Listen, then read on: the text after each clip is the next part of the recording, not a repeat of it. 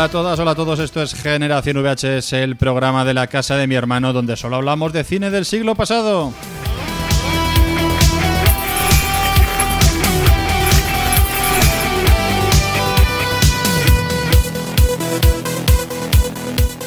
Recibe un cordial saludo de Michael Pérez, caballero de Galadorn, acompañado como siempre en la distancia, gracias al poder de la magia del único hechicero Nelwyn de toda Zaragoza, Carlos Quiñones. ¿Qué tal, Carlos? Madre mía, qué, honor, ¿eh? Qué honor esta presentación. Hola. ¿Has visto? Echabas de menos estas presentaciones, admítelo. No me esperaba para nada el, el honor de que me llames hechicero, porque, a ver, como vamos a ver en, la, en, en el episodio de hoy, no es un cargo que te llegue así porque sí, no, no, son como los eh, másters de la Universidad Rey Juan Carlos, ¿sabes? Eh, efectivamente, esos másters y esos títulos que tan bien conocemos, los de la Universidad Rey Juan Carlos, la Universidad del Rey Emérito, que ya sabemos que allí, pues, pasaban cosas. Pasaban cosas. Pasaban cosas. Eso es todo lo que podemos decir. No, no elaboremos más. Pasaban cosas. No elaboramos. Tú y yo, por lo menos, ya sabemos que a nosotros no nos han regalado nada. Eh, no, de hecho, probablemente hasta nos deban cosas. Eso también. en fin, bueno, pues aquí estamos casi un año después eh, del episodio del último episodio canónico de Generación VHS, el que dedicamos a Cazafantasmas, aquel que se publicó el día 7 de marzo, hoy estamos eh, a día 9 de marzo, esta vez de 2021. No hemos podido grabarlo ni subirlo el domingo para coincidir con esa fecha tal y como queríamos, porque efectivamente también nos pasan cosas como en la Rey Juan Carlos, pero aquí estamos eh, al pie del cañón y vamos a recuperar los mensajes que nos han dejado Charlie, eh, los mensajes que nos dejaron a propósito de Cazafantasmas en el Evox en aquel lejano marzo de 2020. Sí, es que como dices, el 7 de marzo del año pasado, ¿eh? un año ya, bueno, más de, un poquito más de un año. poquito eh, más, poquito más. Juan Luis Gutiérrez Blanco nos dice, en una feria de muestras de Gijón estaba expuesto, pero no sé a qué se refiere. Mm, yo sí, porque me he acordado, cuando lo leí y cuando recogí los mensajes, eh, dije, ¿a qué se refería? Y luego ya me acordé. Durante el programa estuvimos hablando de una feria, de una exposición que se hizo aquí en, España, que se, llamaba Hollywood Cars, donde eh, se exponían un montón de coches ah. míticos de películas y de series de los 70 y de los 80 y de los 90. bueno, más bien de los 70 y de los 80. Mm. Eh, bueno, incluso de los 60 porque estaba el Batmóvil de la, de la serie de Batman de Adam West. ¿Vale? Y claro, y como la serie era, y como la exposición era de los 90, pues de los 90 había poquito. Pero sí, eh, yo creo que se refiere a, eso, a que el, el Lecto 1, el coche de los cazafantasmas, estaba expuesto en esa feria que, él comenta. Vale, ahora, ahora he hecho clic en mi cabeza el, comentario. Eh, le responde, bueno, añade el hombre que escribe borracho, mm. que por la forma en la que escribe, de verdad me creo que escriba borracho. Eh, no te metas con la gente. ¿Tú, sabes cómo escribo yo eh, a través del móvil? Con estos mm, dedos mm, que Dios me ha dado, que son grandes como morcillas. Eh, pues no, a ver, yo escribo fatal también, ahora mm. tengo un móvil con la pantalla más grande y me viene mejor. Porque, porque cojo el... Móviles con pantallas grandes como las personas mayores. Además, cogiéndolo todo el rato como, como si fuera un, mando de control remoto. ¿Sabes? Como exactamente como tu abuela cogería un móvil. Eh, sí, señor. El hombre que escribe borracho nos dice, buenas, espero que se encuentren bien. Yo estuve en esa exposición de Madrid gracias a Sega, que como patrocinaba el evento me cayeron unas invitaciones. Recuerdo también un DeLorean, eh, el general Lee Lavagon eh, de las Tortugas, de las Tortugas Ninja eh, los más guapos para mí, los de Batman, eh, con una actriz de Catwoman con una buena delantera, y el de Robocop. El traje del actor estaba currado. Había más coches, pero también había un stand con las Mega CD y le di el vicio. Un brindis y cuídense. Las Mega CD, tío. Eh, Cuando Sega empezó a sacar periféricos locos para, para la Mega Drive. Claro, pero ¿qué era? La Mega CD? A ver, yo sé que es una pregunta pues un poco rara que hacer, pero es que yo de videojuegos no hmm. tengo ni idea. No es que haya trabajado en el mundo de los videojuegos, pero es que yo Para no nada, ¿verdad? pero, pero, ¿esto era un periférico especial, dices?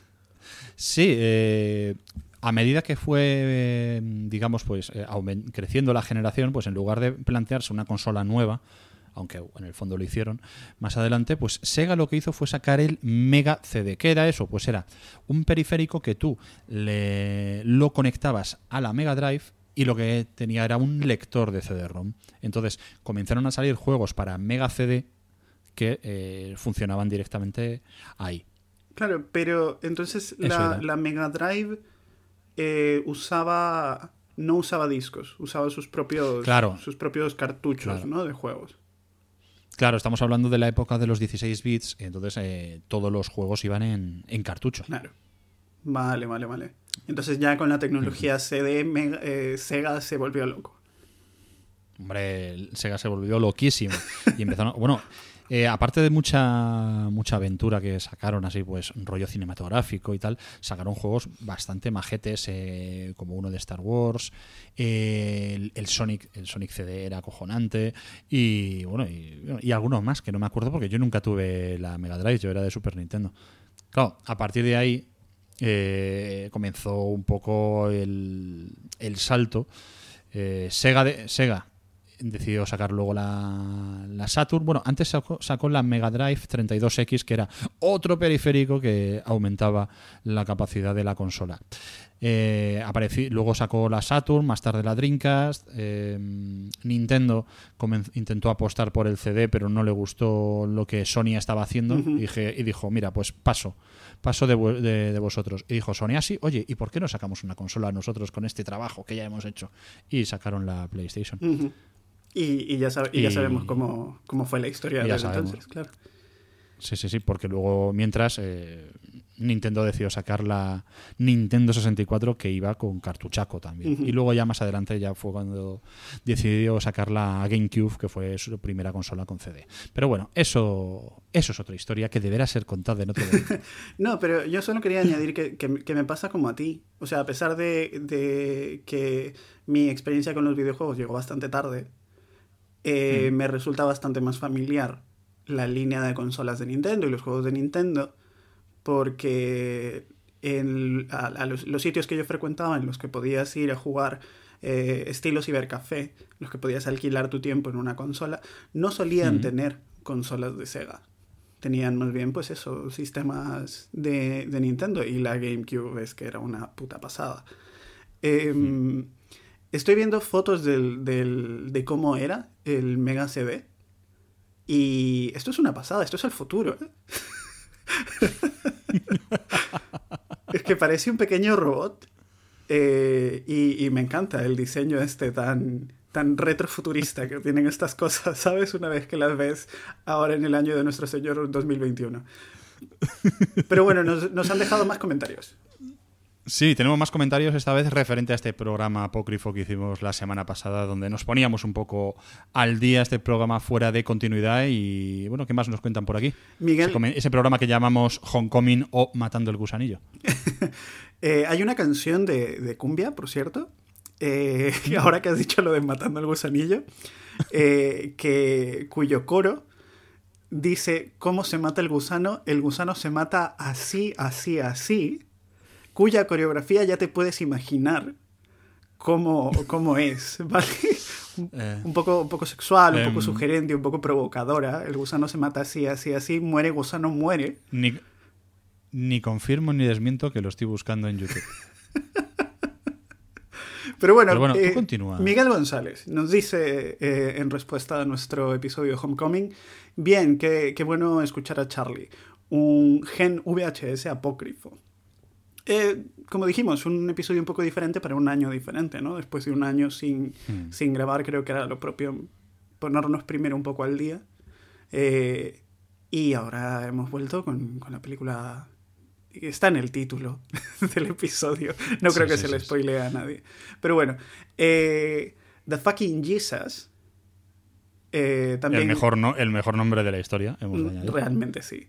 Realmente sí.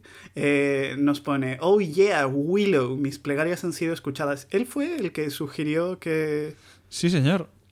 Ok, ok. Eh, escuchar... Nosotros siempre escuchamos la palabra de nuestro Señor. Eh, sigue con un programa típico, pero me ha gustado. Ya nos hemos puesto el día, estoy de acuerdo con Charlie, tampoco hay que estar en contra de toda la violencia. Si no fuese por ello, no se habría llevado a cabo la Revolución Francesa, por ejemplo. Y ya sabemos que los reyes no han vuelto a robar en Francia. Eh, no, ni a ponerse vacunas cuando no les toca. qué, qué movida la de las vacunas, tío. Eh, Mm. eh, Porque claro, aquí el escándalo es que las infantas se ha- han ido y se han vacunado en eh, Emiratos Árabes, ¿no? Eh, Sí. y se vacunaron con la vacuna de Sinopharm. Mientras tanto, en Perú, eh, ahora mismo hay una carrera por la presidencia, las elecciones son el día 11 de abril de este año, eh, Mm. y hay candidatos que son... am, no iba a usar el término antivacunas, pero es el término con el que se les tiene que llamar. Mm. Y están cuestionando una y otra vez la eficacia de la vacuna de Sinopharm, porque es la vacuna china. Eh, Mm. Y claro, es la vacuna con la que un montón de gente VIP eh, alrededor del mundo se está vacunando. Eh, los amigotes de la gente de Arabia Saudí eh, están invitando a quienes, a los millonarios que, que- que- que quieran a vacunarse. Entonces, pues, bueno, en fin, eh, eso... La agenda latinoamericana, una vez más, patrocinada por Yo, Carlos yo como siempre, o sea, votad respos- responsablemente el 11 de abril, por favor. No puede ser que tengamos a alguien como Rafael López Aliaga. En fin, no, yo me callo, yo me callo. La violencia está mal, la violencia está mal. Eh, eh, The Fucking Jesus cierra su comentario diciendo, bueno, menos mal que este es un país libre y se puede opinar libremente mientras no sea utilizando la violencia. Eh, sí, ¿no? ¿Estamos de acuerdo, Michael? Estamos de acuerdo. Y aprovecho además para condenar enérgicamente el terrorismo. Nadie, nadie está en la cárcel ahora mismo por sus opiniones. Eh, Un saludo de mis partes. Eh, espero impaciente ese especial de Willow. Y aquí, aquí estamos con el especial de Willow. Aquí estamos. Que digo que, a lo mejor hay gente que está en la cárcel por sus opiniones, que podría estar en la cárcel por otras cosas cuando se termine todo el proceso judicial. Pero ahora mismo, lo digo porque hay muchos periodistas de raza que están diciendo, no, aquí no se condena a nadie.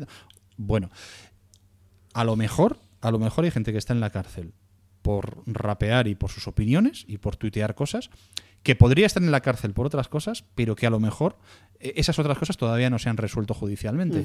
Por tanto, ahora mismo estaría en la cárcel por, por otros temas. Por temas de temas de, de decir cosas. Vale, ¿qué más nos han contado en Twitter, Charlie? Eh, RGO nos dice, muchas ganas de que volvierais. Y no fue canónico, pero fue entretenido igualmente. Muchas gracias, RGO. Eh, Muchísimas gracias. Sí. Pedro T nos pone, puede que no te interese, pero has llegado hasta aquí. En realidad sí que ha sido interesante. Respondí directamente a un comentario que tú hiciste para salvar el programa. Sí. Eh, luego pone postdata. Está Grey Pilgrim a un paso de decir que su actor preferido es Pocoyo, o el que toque ahora. Eh, y yo te tengo que preguntar. no hemos llegado, yo- no hemos llegado todavía. No. Claro, es que es muy Ah, pequeño todavía. todavía no, Claro, es muy pequeño. Claro. Eh, pero ve contigo los partidos de la Leti ya. Sí, sí. Desde chiquitito hay que aprender a sufrir. Es, es, es la. Hombre, Claro. el- el- el- ha naci- le ha tocado nacer en el seno de esta familia y esta familia es roja y blanca. Eh, no solo por mi parte, sino también por parte, por parte de madre. Entonces esto es lo que Y hay. luego eh, tiene una post, post, postdata. eh, ¿Mm? Perdón, post, postdata. eh, en la que pone: La lechuza es Frere Jack. Uno no es padre, pero sí mayor. Eh, claro, porque cerramos con la canción de la lechuza, Claro. que es la que le pongo a la niña para cuando intentamos ponerle el, el abrigo que no le gusta, aunque últimamente se está decantando más por la vaca Lola. Ah, la vaca Lola. La vaca La- Lola. a la vaca Lola sí que la conozco. Mm. Mm. La vaca Lola, la vaca Lola tiene cabeza y tiene cola y hace mu. Es, un- hit, es un hit. Y bueno, y tiene una versión eh, casi bacalaera que, que le gusta, le gusta también, ¿eh? A ver si me va a salir electrofan la niña, pero bueno, ese es otro tema. Tenemos más comentarios en Twitter que se me han olvidado poner en el guion, pero que están relacionados precisamente con eh, la película de la que vamos a hablar hoy, que es Willow. Por ejemplo, Caplea dice, eh, esta semana hago los deberes, imagino que el programa estará patrocinado por Disney Plus, y si no es así, deberían. Son buenos chicos, prácticamente todos condenan el terrorismo enérgicamente. Por supuesto que sí, Caplea. Eh, esta mujer, nuestra amiga Esther, dice, oh my god, amor eterno, Val Kilmer de Matt Mardigan siempre será mi primer infran- de infancia. Y es una peli en la que las brujas poderosas son señoras mayores, que no solo lo son, sino que lo parecen. Efectivamente, porque pueden haber puesto a, a señoras a señoras cañón y optaron por poner a señoras mayores que también merecen hacer de bruja. Y claro, también hablábamos del tema de Sorsa, la, la hija de la reina Bafmorda, y dice, por cierto, que es así como se pronuncia el nombre de, de Saor, Saor, eh, Saoirse Ronan. Yo no digo Nai, lo digo todo. Saoirse Ronan, pues parece ser que se pronuncia Sorsa Ronan. ¿Tú, ¿Tú no lo sabías? No. En realidad, Yo siempre la llamé, siempre la llamé Saoirse. sí, en realidad, más que un Sorsha, es Sersha. Sersha. Pero sí, o sea, ya sabemos que los irlandeses, eh, Eh. lo- la gente de Gales, están un poco locos con esto de ponerle nombre que no, que no. malamente. Yo sigo diciendo que cuando llegué a Dublín no fui incapaz de entender al conductor del autobús que me decía que tenía que pagarle 5 euros. y, y- y me había pasado el semana y media antes en el resto de Irlanda bebiendo pintas de Guinness sin problema. No lo sé. Bueno, y, y Miggy eh, cierra también estos comentarios sobre Willow diciendo que es una película maravillosa que le sigue funcionando igual de bien que el primer día pese al paso del tiempo. La banda sonora que compuso Horner es maravillosa y escuchar su tema interpretado por la Film Symphony, Symphony en su última gira es una delicia. Así que nada, pues efectivamente Charlie, eh, vamos a hablar de Willow. ¿Es una niña? Sí, Muéstrame su brazo. tiene la marca.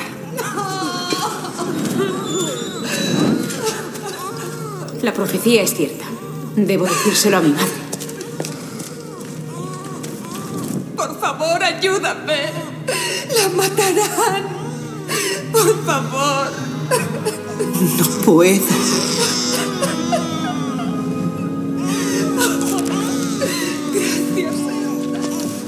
Gracias, Señora.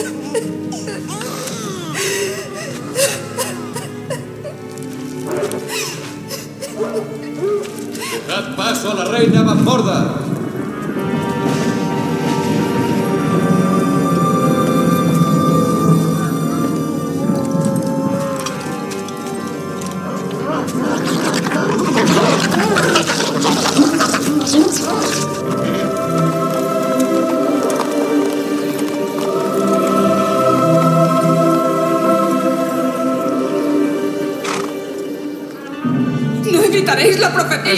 Niña no tendrá poder sobre mí. Que empiece el ritual. No. No. ¿Dónde está la pequeña? La partera. Busca a esa niña, Sorsha. Llévate a los perros. Quiero que me la traigas viva. Ha terminado tu reino de terror. Mi hija volverá y acabará contigo. ¡Silencio, mujer! Ella acabará contigo. Matadla.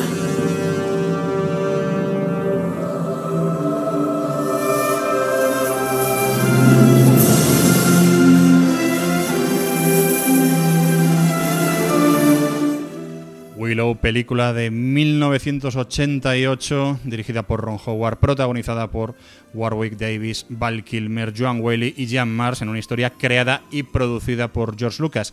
Nosotros íbamos a poner a Warwick Davis por delante en los créditos, a pesar de que eso no ocurre en la película, porque creían que, claro, que es que Val Kilmer y Joan Whaley, pues vendían más eh, a la hora de, bueno, de- de decidir quién tenía que ser el protagonista, a pesar de que el protagonista, joder, es que es el del, el del título de la peli. Charlie. A ver, es, es una cosa bastante común esta. La- eh, hay, hay una cosa que se llama billing en, en el marketing de las pelis que simplemente eh, corresponde a las demandas comerciales que hagan o los representantes de los actores o eh, se toma una decisión desde la distribuidora porque creen que un nombre va a poder vender más que otro, ¿no? Es simplemente una técnica de promoción. Y a pesar de que el propio War- eh, Warwick Davis, eh, a, bueno, a nosotros nos cae muy bien y es el prota de la peli, todo el derecho de que su nombre salga muy grande, era técnicamente un desconocido a estas alturas. Había aparecido en, en películas de Star Wars, pero siempre detrás Mm, sí, de una, luego hablaremos, luego hablaremos un poco más de Warwick Davis, pero sí, pero claro, siempre que- detrás de una máscara, siempre haciendo Claro. papeles muy relegados al, al margen ¿no? de esas historias. Eh, entonces es casi como comprensible que hayan eh, decidido que Val Kilmer y su cara bonita, que ya te digo yo, eh, era, era muy bonita en, el 88, eh, esté como el nombre más... El, el primer nombre que aparece en los créditos, Claro. ¿no? Eh, eh, Esto había ocurrido ya, o sea, en, otras ocasiones, en películas también muy grandes, ¿no? Hmm. Eh, por ejemplo, en Superman y Superman 2, Marlon Brando y Jim Hackman aparecen antes que Christopher Reeve, que interpreta al personaje titular de la peli, es el puto Superman. Eh, otras, otros casos, no sé si te acuerdas tú de que cuando hablamos de El Coloso en Llamas, Hmm. hablamos de que se habían peleado las dos estrellas principales de la película Sí. por quién tenía su nombre antes o quién tenía su nombre más grande en la película. Entonces como que los, los, los descolocaron en el póster para así pretender que ninguno de los dos tiene el, el top billing. Eh, otros ejemplos, Martin Sheen en eh, Apocalypse Now está por detrás de Marlon Brando y de Robert Duvall. Marlon Brando otra vez. Es que Marlon Brando, aparte de haber sido una persona físicamente muy grande, imponía, imp- no, imponía mucho, era un señor como muy caprichoso y eso ha tenido fama de caprichoso durante toda su carrera, hasta el día que se murió. Ha sido muy diva eh, Marlon Brando. Y lo mismo le pasa al hijo de Martin Sheen, a Charlie Sheen, en Platoon, Pelotón, eh, que tiene créditos después de Tom Berenger y de Willem Dafoe.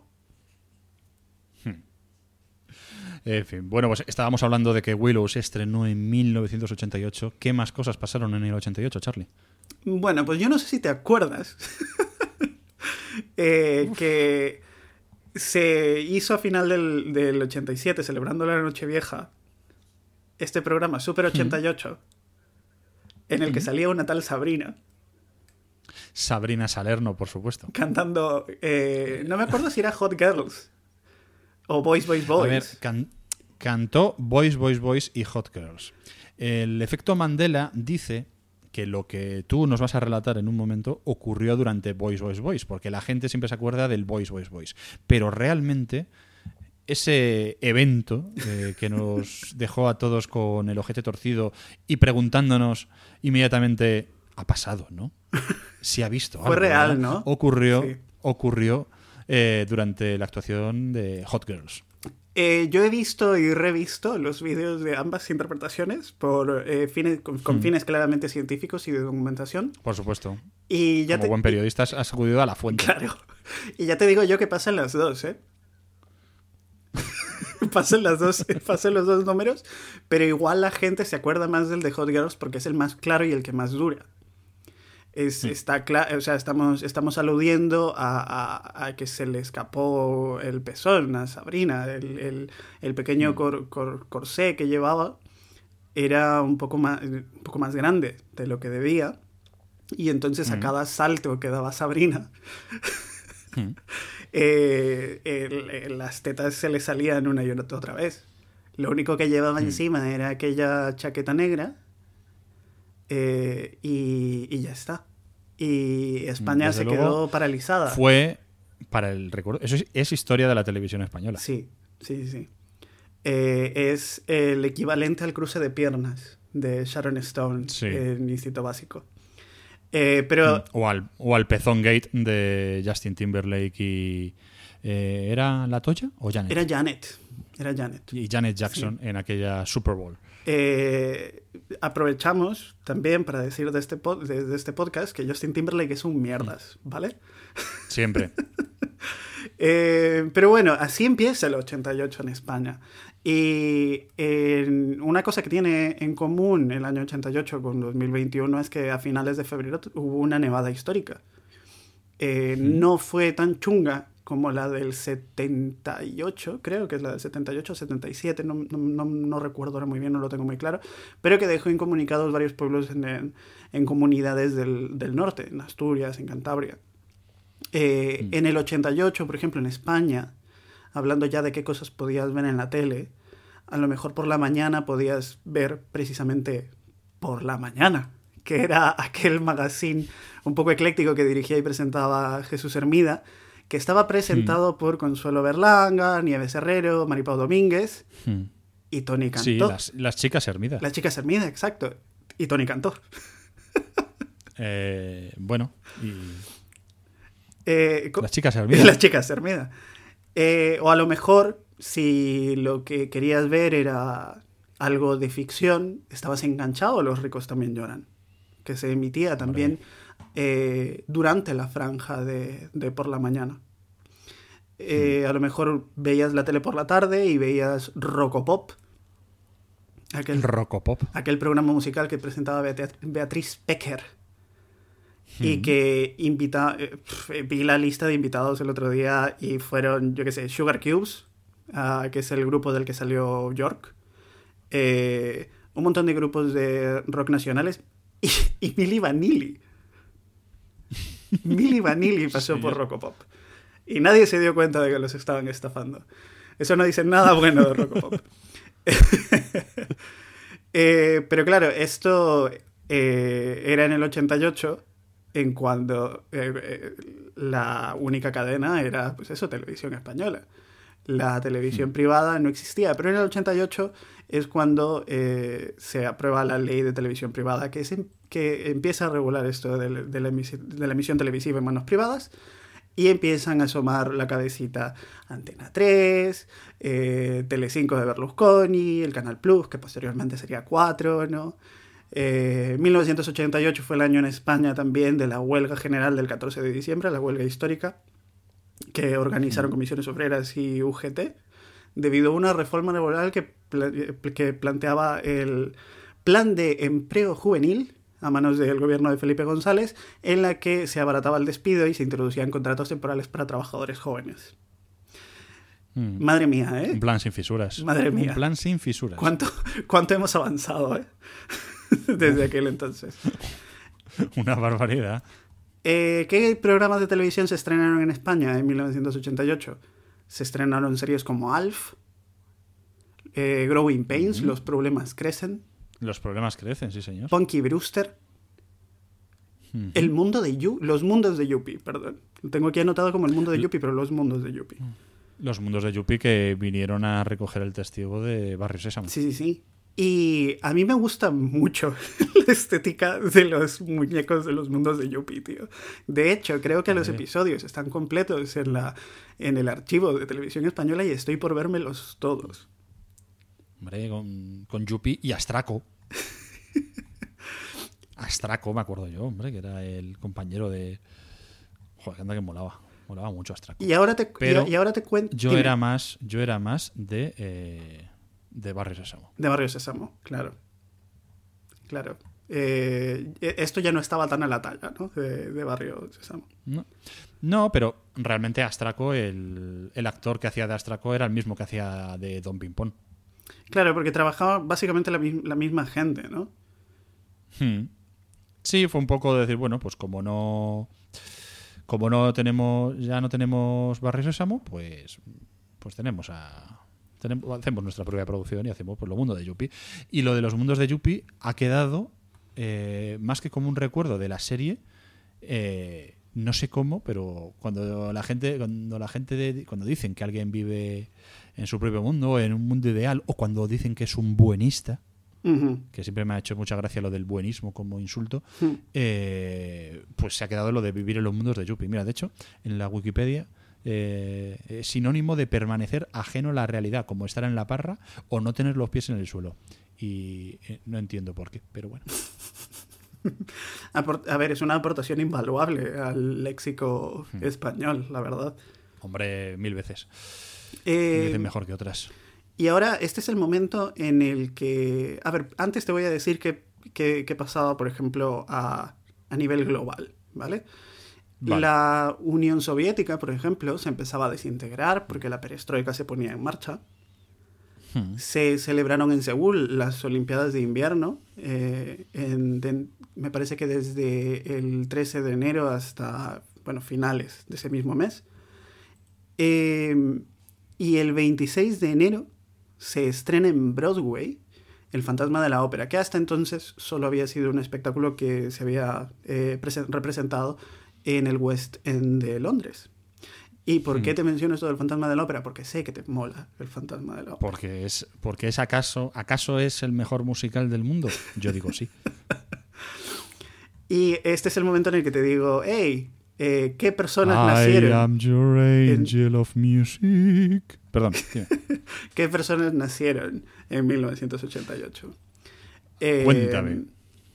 Hal- Haley Joel Osment, ¿vale? El actor, el niño actor de El niño actor. El Sexto Sentido. Sí. Películas como El Sexto Sentido, ¿vale? Eh, pero eh, no sé si recuerdas tú alguna otra peli más en la que saliera este señor tan talentoso por aquella época. Yo recuerdo esta peli, Cadena de Favores, Sí, con eh, Y- Kevin Spacey y Laura Dern o Helen Hunt, no me acuerdo quién, quién era. Eh, creo que era, era Helen Hunt, yo creo. Yo recuerdo más inteligencia artificial. inteligencia artificial, por supuesto. Y hace poco eh, apareció ya como adulto, claro, en la serie The Voice. Es lo que estaba yo buscando. Digo, me suena haberle visto hace poco y hacer de, además de, de hijo de puta. Y, y salía, y está, efectivamente, es en The Voice. Sí, hace de un personaje que puede eh, ver eh, por lo que has pasado. Puede, te toca y puedes saber eh, cosas de tu pasado inmediatamente, saber quién eres. Eh, de este mismo año es Conor McGregor. Así que Conor McGregor y Hmm. eh, Haley Joel Osment tienen la misma edad, ¿vale? ¿Quién podría decirlo? La misma edad que Blanca Suárez, ¿Mm? la misma edad que Emma Stone, Oh. que Conchita Wurst, ¿Mm? que Adele Adele, ostras. y que Bryce F. Bueno, nuestra buena, buena nuestra cosecha la del 88. Paquita Salas. Hmm. Ahora, eh, ese año fue el año de estrenos de películas como Rambo 3, Jungla de Cristal, Un pez llamado Wanda. Algunas de estas no se estrenaron inmediatamente en, en el 88 en España, ¿vale? ¿Mm? Eh, por ejemplo, tengo apuntada aquí eh, Quién engañó a Roger Rabbit, pero creo que se estrenó, eh, que llegó a España el año siguiente. Beetlejuice, Hairspray de John Waters, eh, Muñeco Diabólico, ¿Mm? Chucky, el inicio de aquella franquicia del, del pequeño muñeco asesino. Sí. Y El Príncipe de Zamunda, tío. Es Príncipe de Zamunda, que claro, que acaban de estrenar El Rey de Zamunda. Yo todavía no he podido verla. Porque ahora en esta casa las películas se ven con calma. Llevamos casi un mes para terminar de ver Guardianes de la Galaxia 2. ¡Wow! ¿En serio? Sí. Eh, Lo, lo- lo que te cambia la vida, ¿eh? Tener, tener Eh, descendencia, sí, tener bueno, legado. Wi- Willow, Willow porque la terminé de ver yo. O sea, la puse aquí, pero vamos, porque me quedé tarde. Y ayer echaron Alien, el octavo pasajero en la tele y me la zampé como un campeón. Pero Laura dijo, mira, aquí te quedas. Ay, la vida en familia. Así que ese es 1988, Michael. Eso es 1988 y efectivamente pues es el año en el que se estrena Willow, que como hemos dicho, está producida por, por George Lucas, pero y también había, había escrito en el guion, pero eh, la clave está en que Lucas produce la película. Es decir, allí el que mandaba era George Lucas. Todo pasaba por el control del señor George Lucas. Y fue George Lucas el que escoge al director. Vamos a empezar a hablar de, del director, de Ron Howard, que, mira, comparte algo con Haley Joel Osment, y es que fue un actor precoz. Sí, empezó a actuar desde muy chiquito. Él Hmm. eh, nace en el 54 y ya es hijo de actores.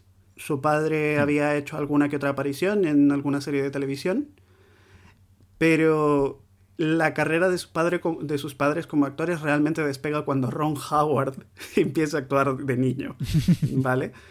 Eh, y donde gana popularidad al principio como estrella infantil es en su papel de Opie Taylor, que era el hijo de Andy Taylor, interpretado por Andy Griffith en The Andy Griffith Show, que era una sitcom protagonizada por este comediante y actor, Andy Griffith, en la que él le daba vida a un sheriff eh, que se había quedado viudo, era el sheriff de una localidad pequeña, intenta- que intentaba eh, hacer su vida normal, ¿no? Tenía Eh, un, eh, personajes recurrentes de la serie eran su primo, que era un poco cuñado, ¿vale?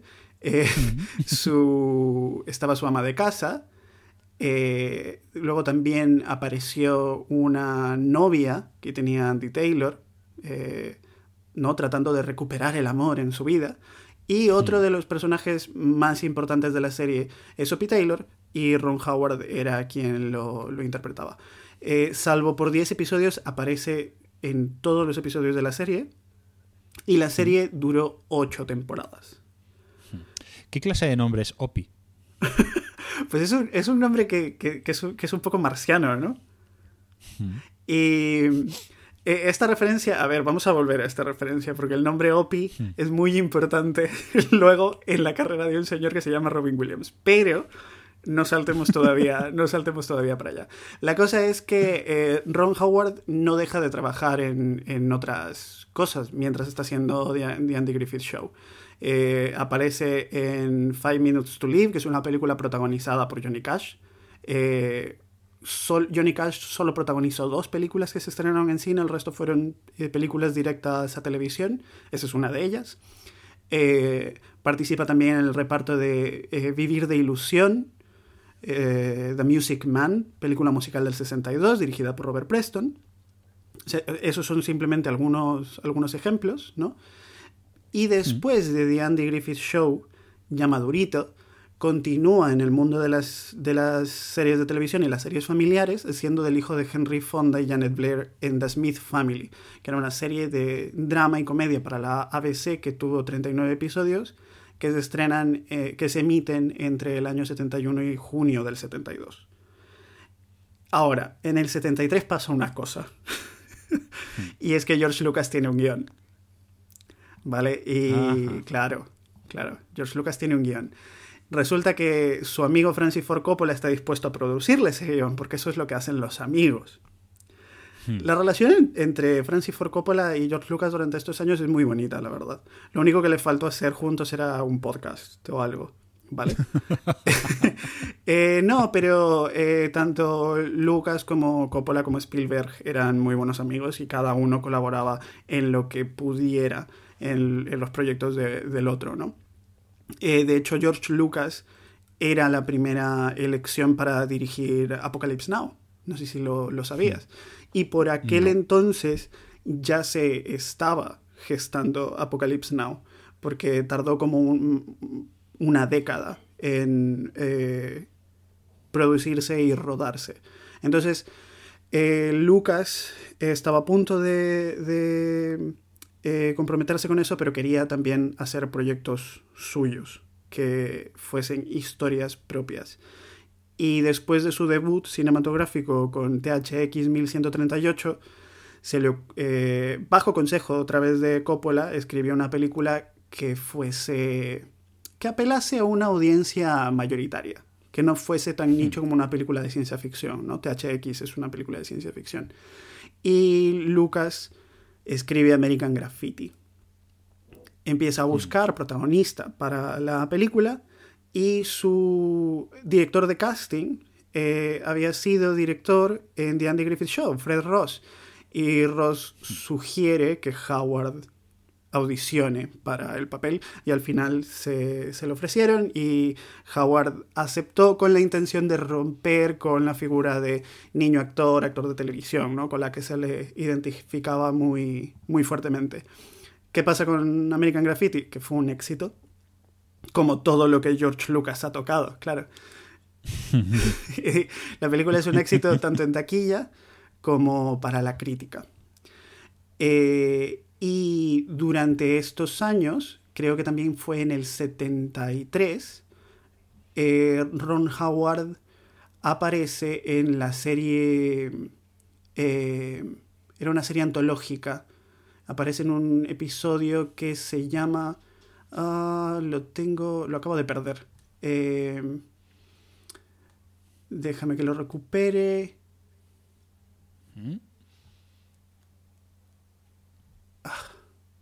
Aquí está.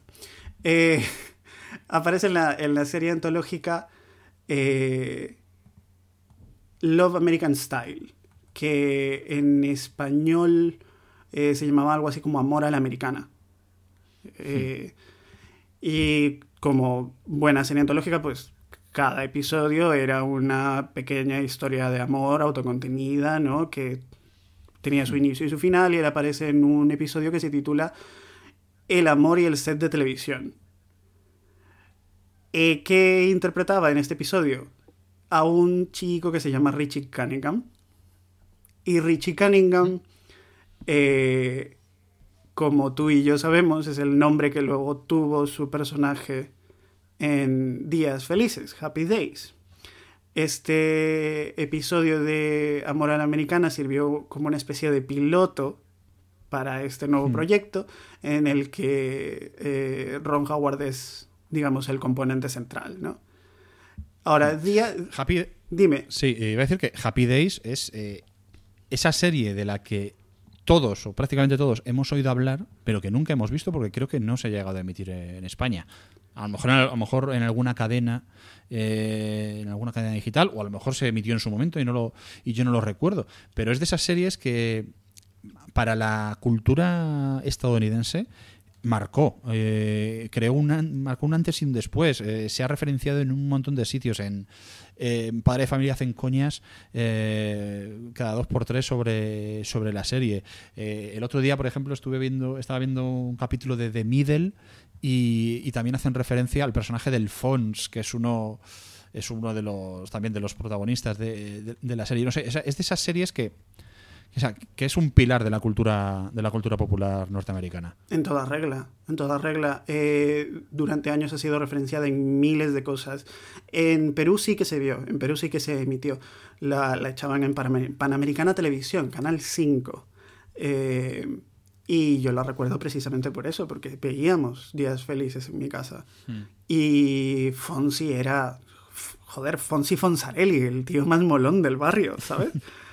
Eh, de hecho, yo recuerdo Días Felices eh, y sé que eh, Días Felices se diseñó para tener a Howard como protagonista absoluto, pero cada vez que aparecía Henry Winkler, que es el actor que le da vida a, a Alphonse, se lo comía. Y lo que yo recuerdo era Alfonsi como, prota- como protagonista de la serie, que es una, un poco lo que pasó realmente.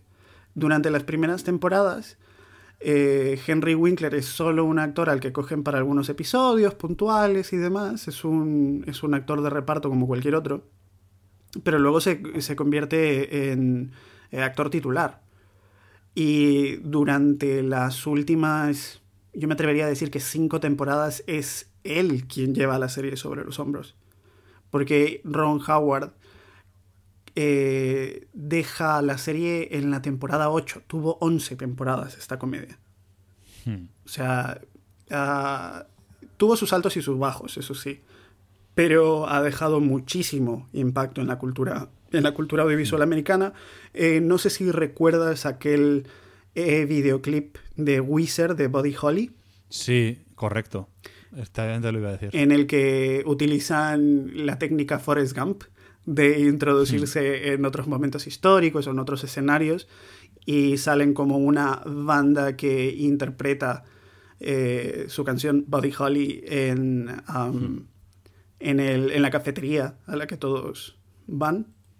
Y eh, nada, incluso el, el- el tema que abría la serie se volvió icónico. El, em, These happy days are you and mine. Sí, y luego Es que el, me- el Rock Around the Clock también.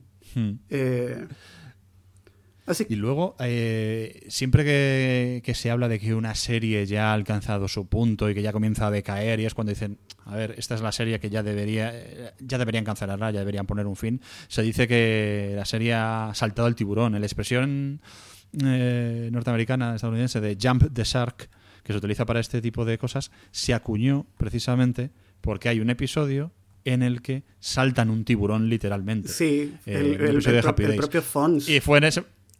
¿Eh? que, que es Fons, está, está surfeando Fons. y salta por encima de un tiburón. Sí, y la, y la serie desde, de- desde ese momento se dice que como que coge un cariz cada vez más absurdo. Pero mencionabas que, por ejemplo, la serie va decayendo en ratings. Sí, pero todavía era tan popular que hicieron miles de spin-offs.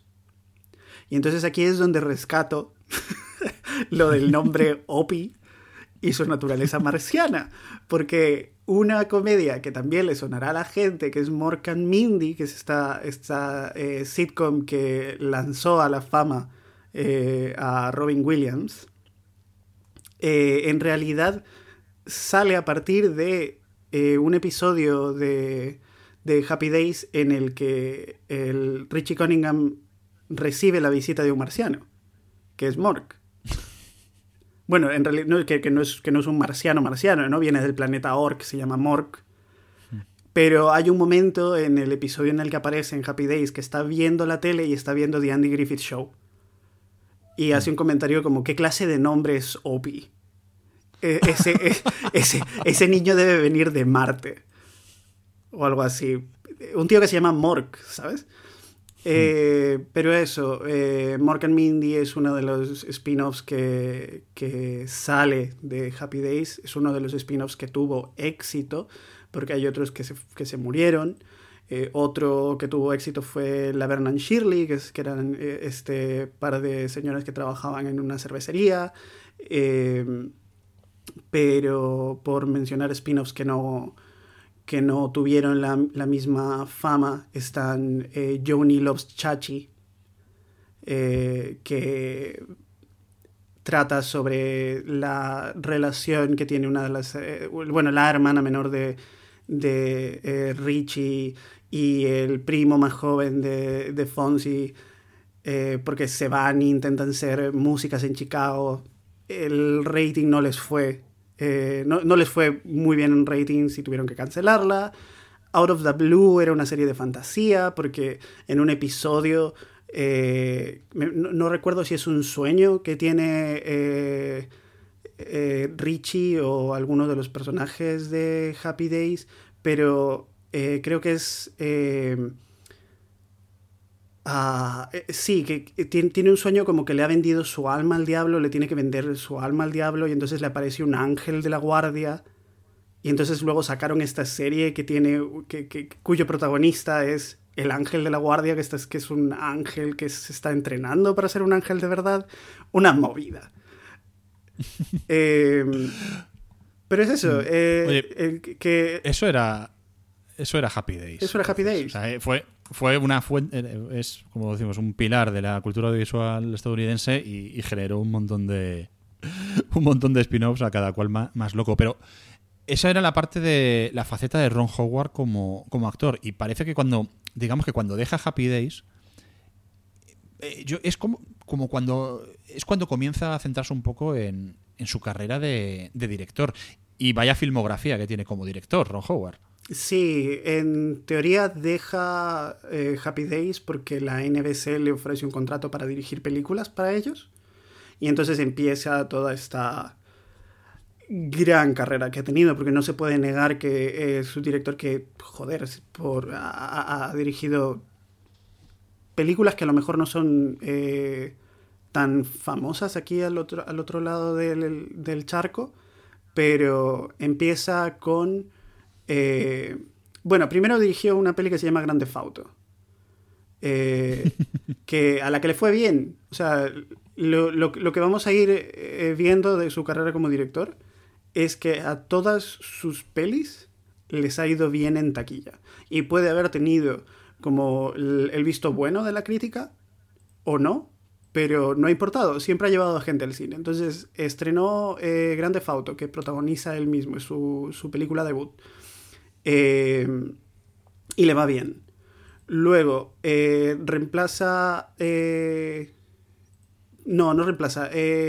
dirige una peli que se llama Night Shift, en la que vuelve a colaborar con Henry Winkler, que era, como mencionaba antes, el, el Fons de hmm. Happy Days. Eh, protagonizada por Michael Keaton, entre otras cosas. Esa peli lo lanza completamente al, al, al, estrellato como director.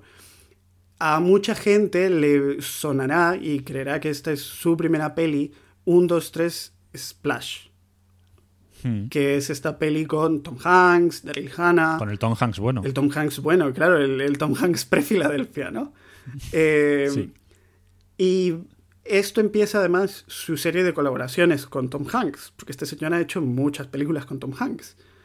Eh, pero es que, claro, Splash, éxito en taquilla, éxito en la crítica. Eh, de pronto, eh, Ron Howard está en una etapa de su carrera en la que puede hacer lo que quiera y se va y dirige eh, esta película tan única como es Cocoon, eh, que es una película de ciencia ficción que en partes es comedia negra y en partes es drama, ¿no?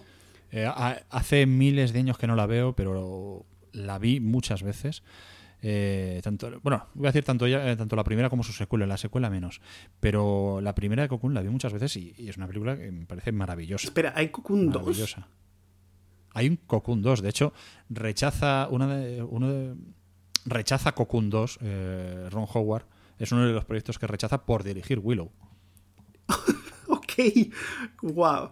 Sí, sí, sí, sí, sí. Sí.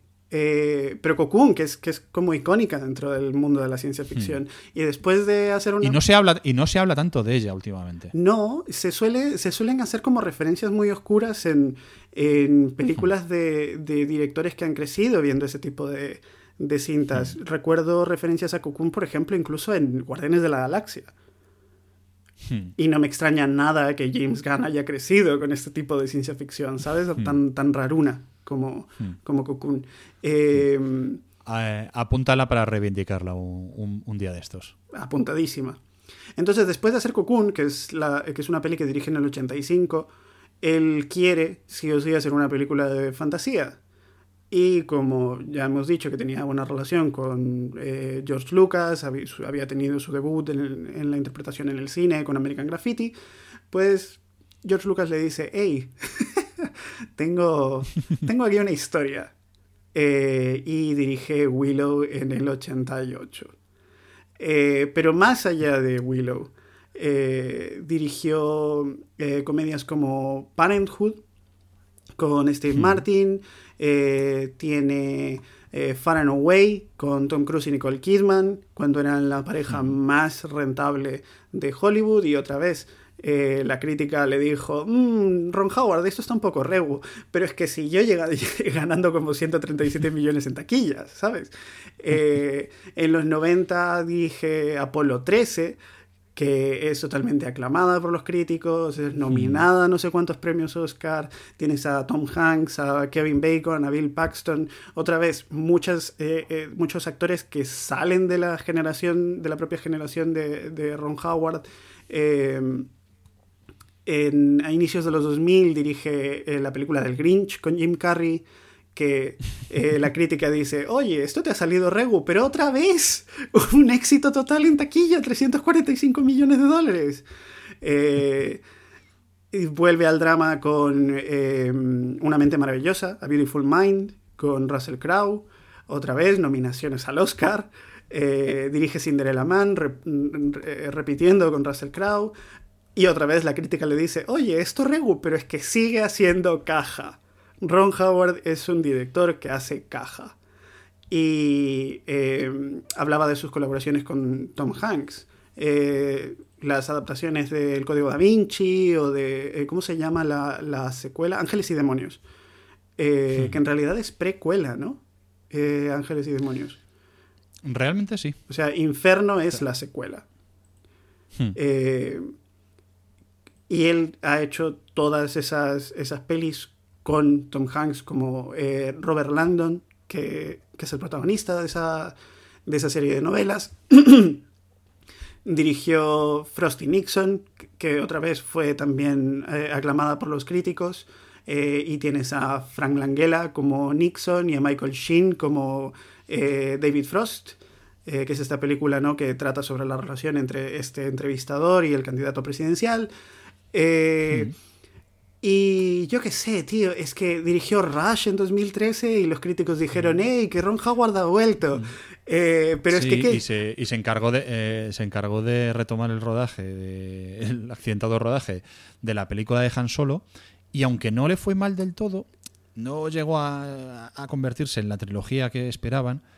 pe- y le metieron mucha caña, pero tanto yo como tanto para mí como para un montón de gente con la que he hablado siempre nos quedamos con la cosa de decir, joder, pues la película de Han Solo no está nada mal. Es un western espacial, es una película de robos, tiene todo y está muy bien. O sea, es muy entretenida, es una película de aventuras de, de Star Wars olvidándote del universo canónico de Star Wars. Bueno, tienes a Han Solo, pero que se me entienda lo que quiero decir. Sí, te olvidas sí. de Jedi, te olvidas de la fuerza y, y es una película muy divertida. No entendemos, la mayoría de la gente, la- cuando hablo con Carlos de Placeres Culpables, opinamos lo mismo. No entendemos cómo se le pegó tanto. Yo creo que está bien porque el, el proyecto ya venía un poco muerto de, de casa con todos los problemas que tuvo.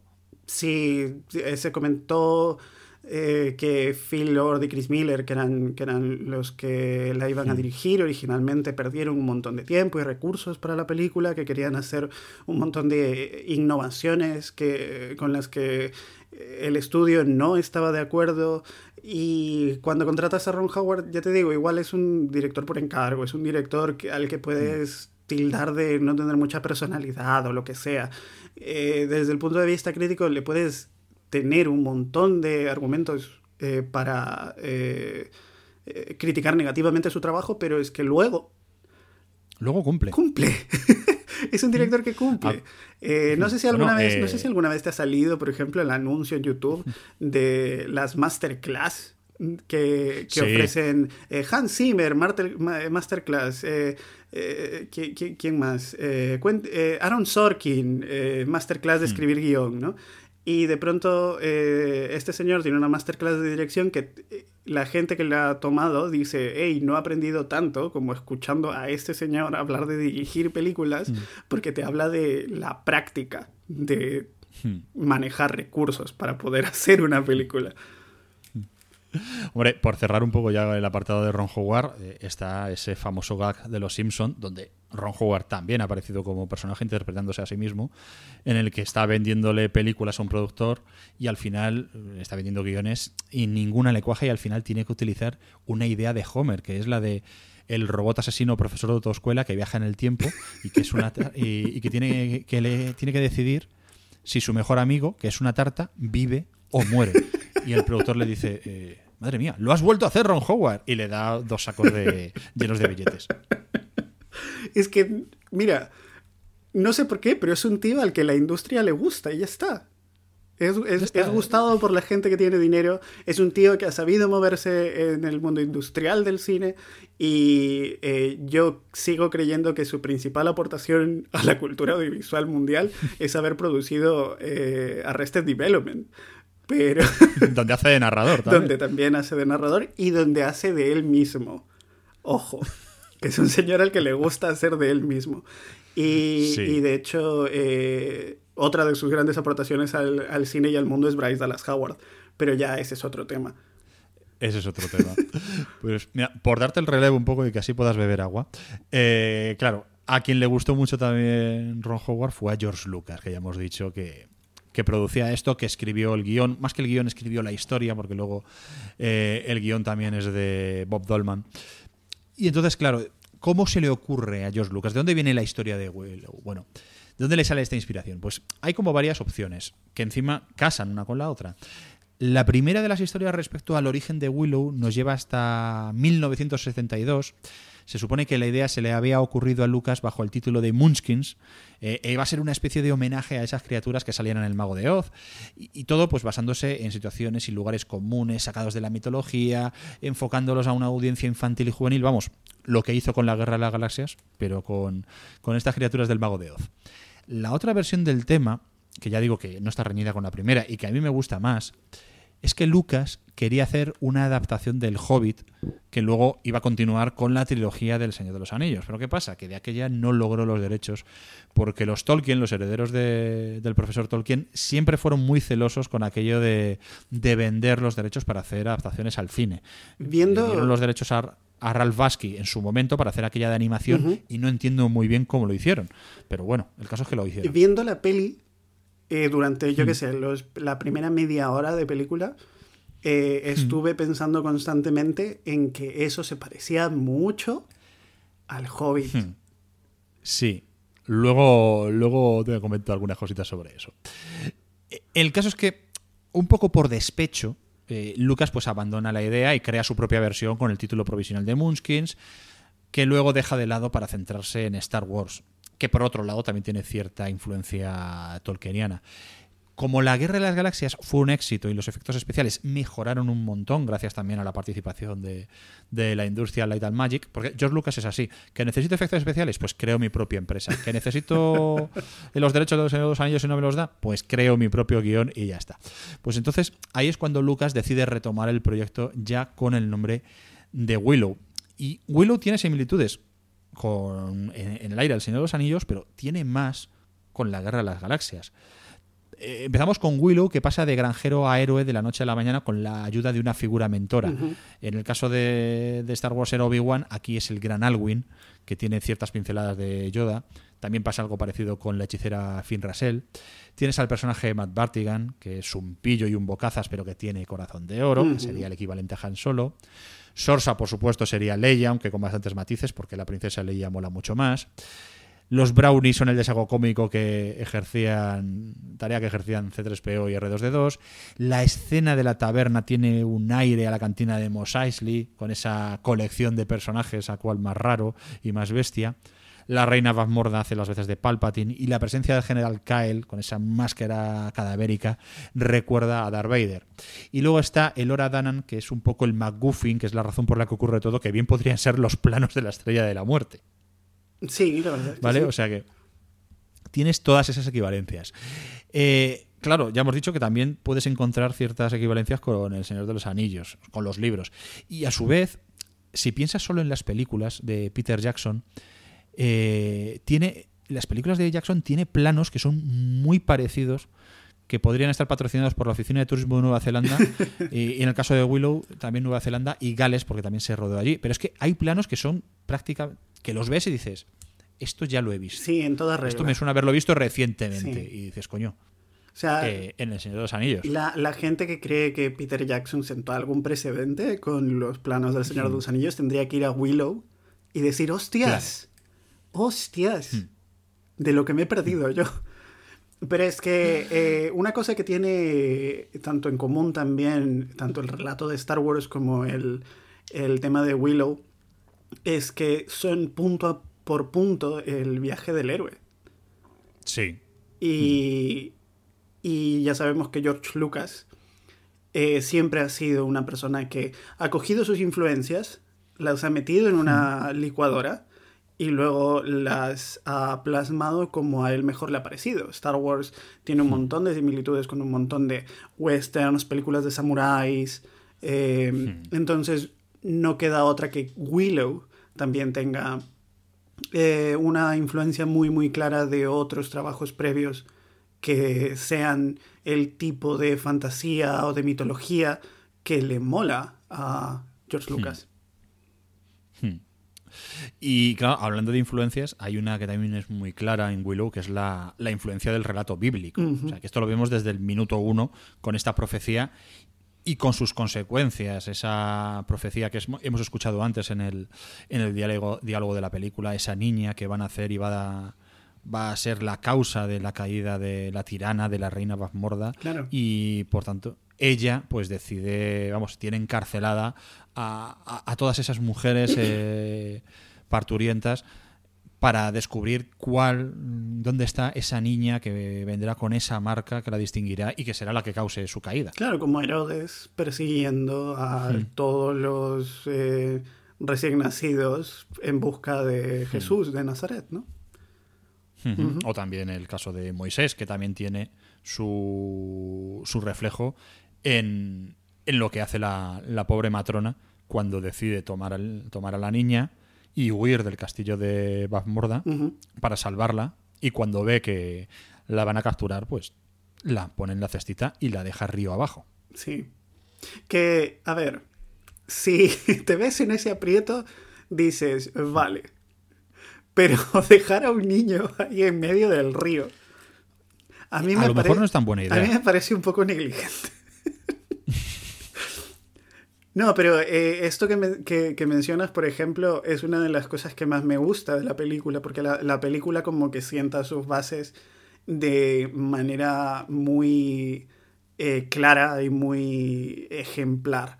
Eh, y todo lo que lleva a esa huida del, ah, castillo y de los dominios de, de Morda hasta que ese pequeño bebé llega a la comunidad en la que se encuentra Willow, Mm.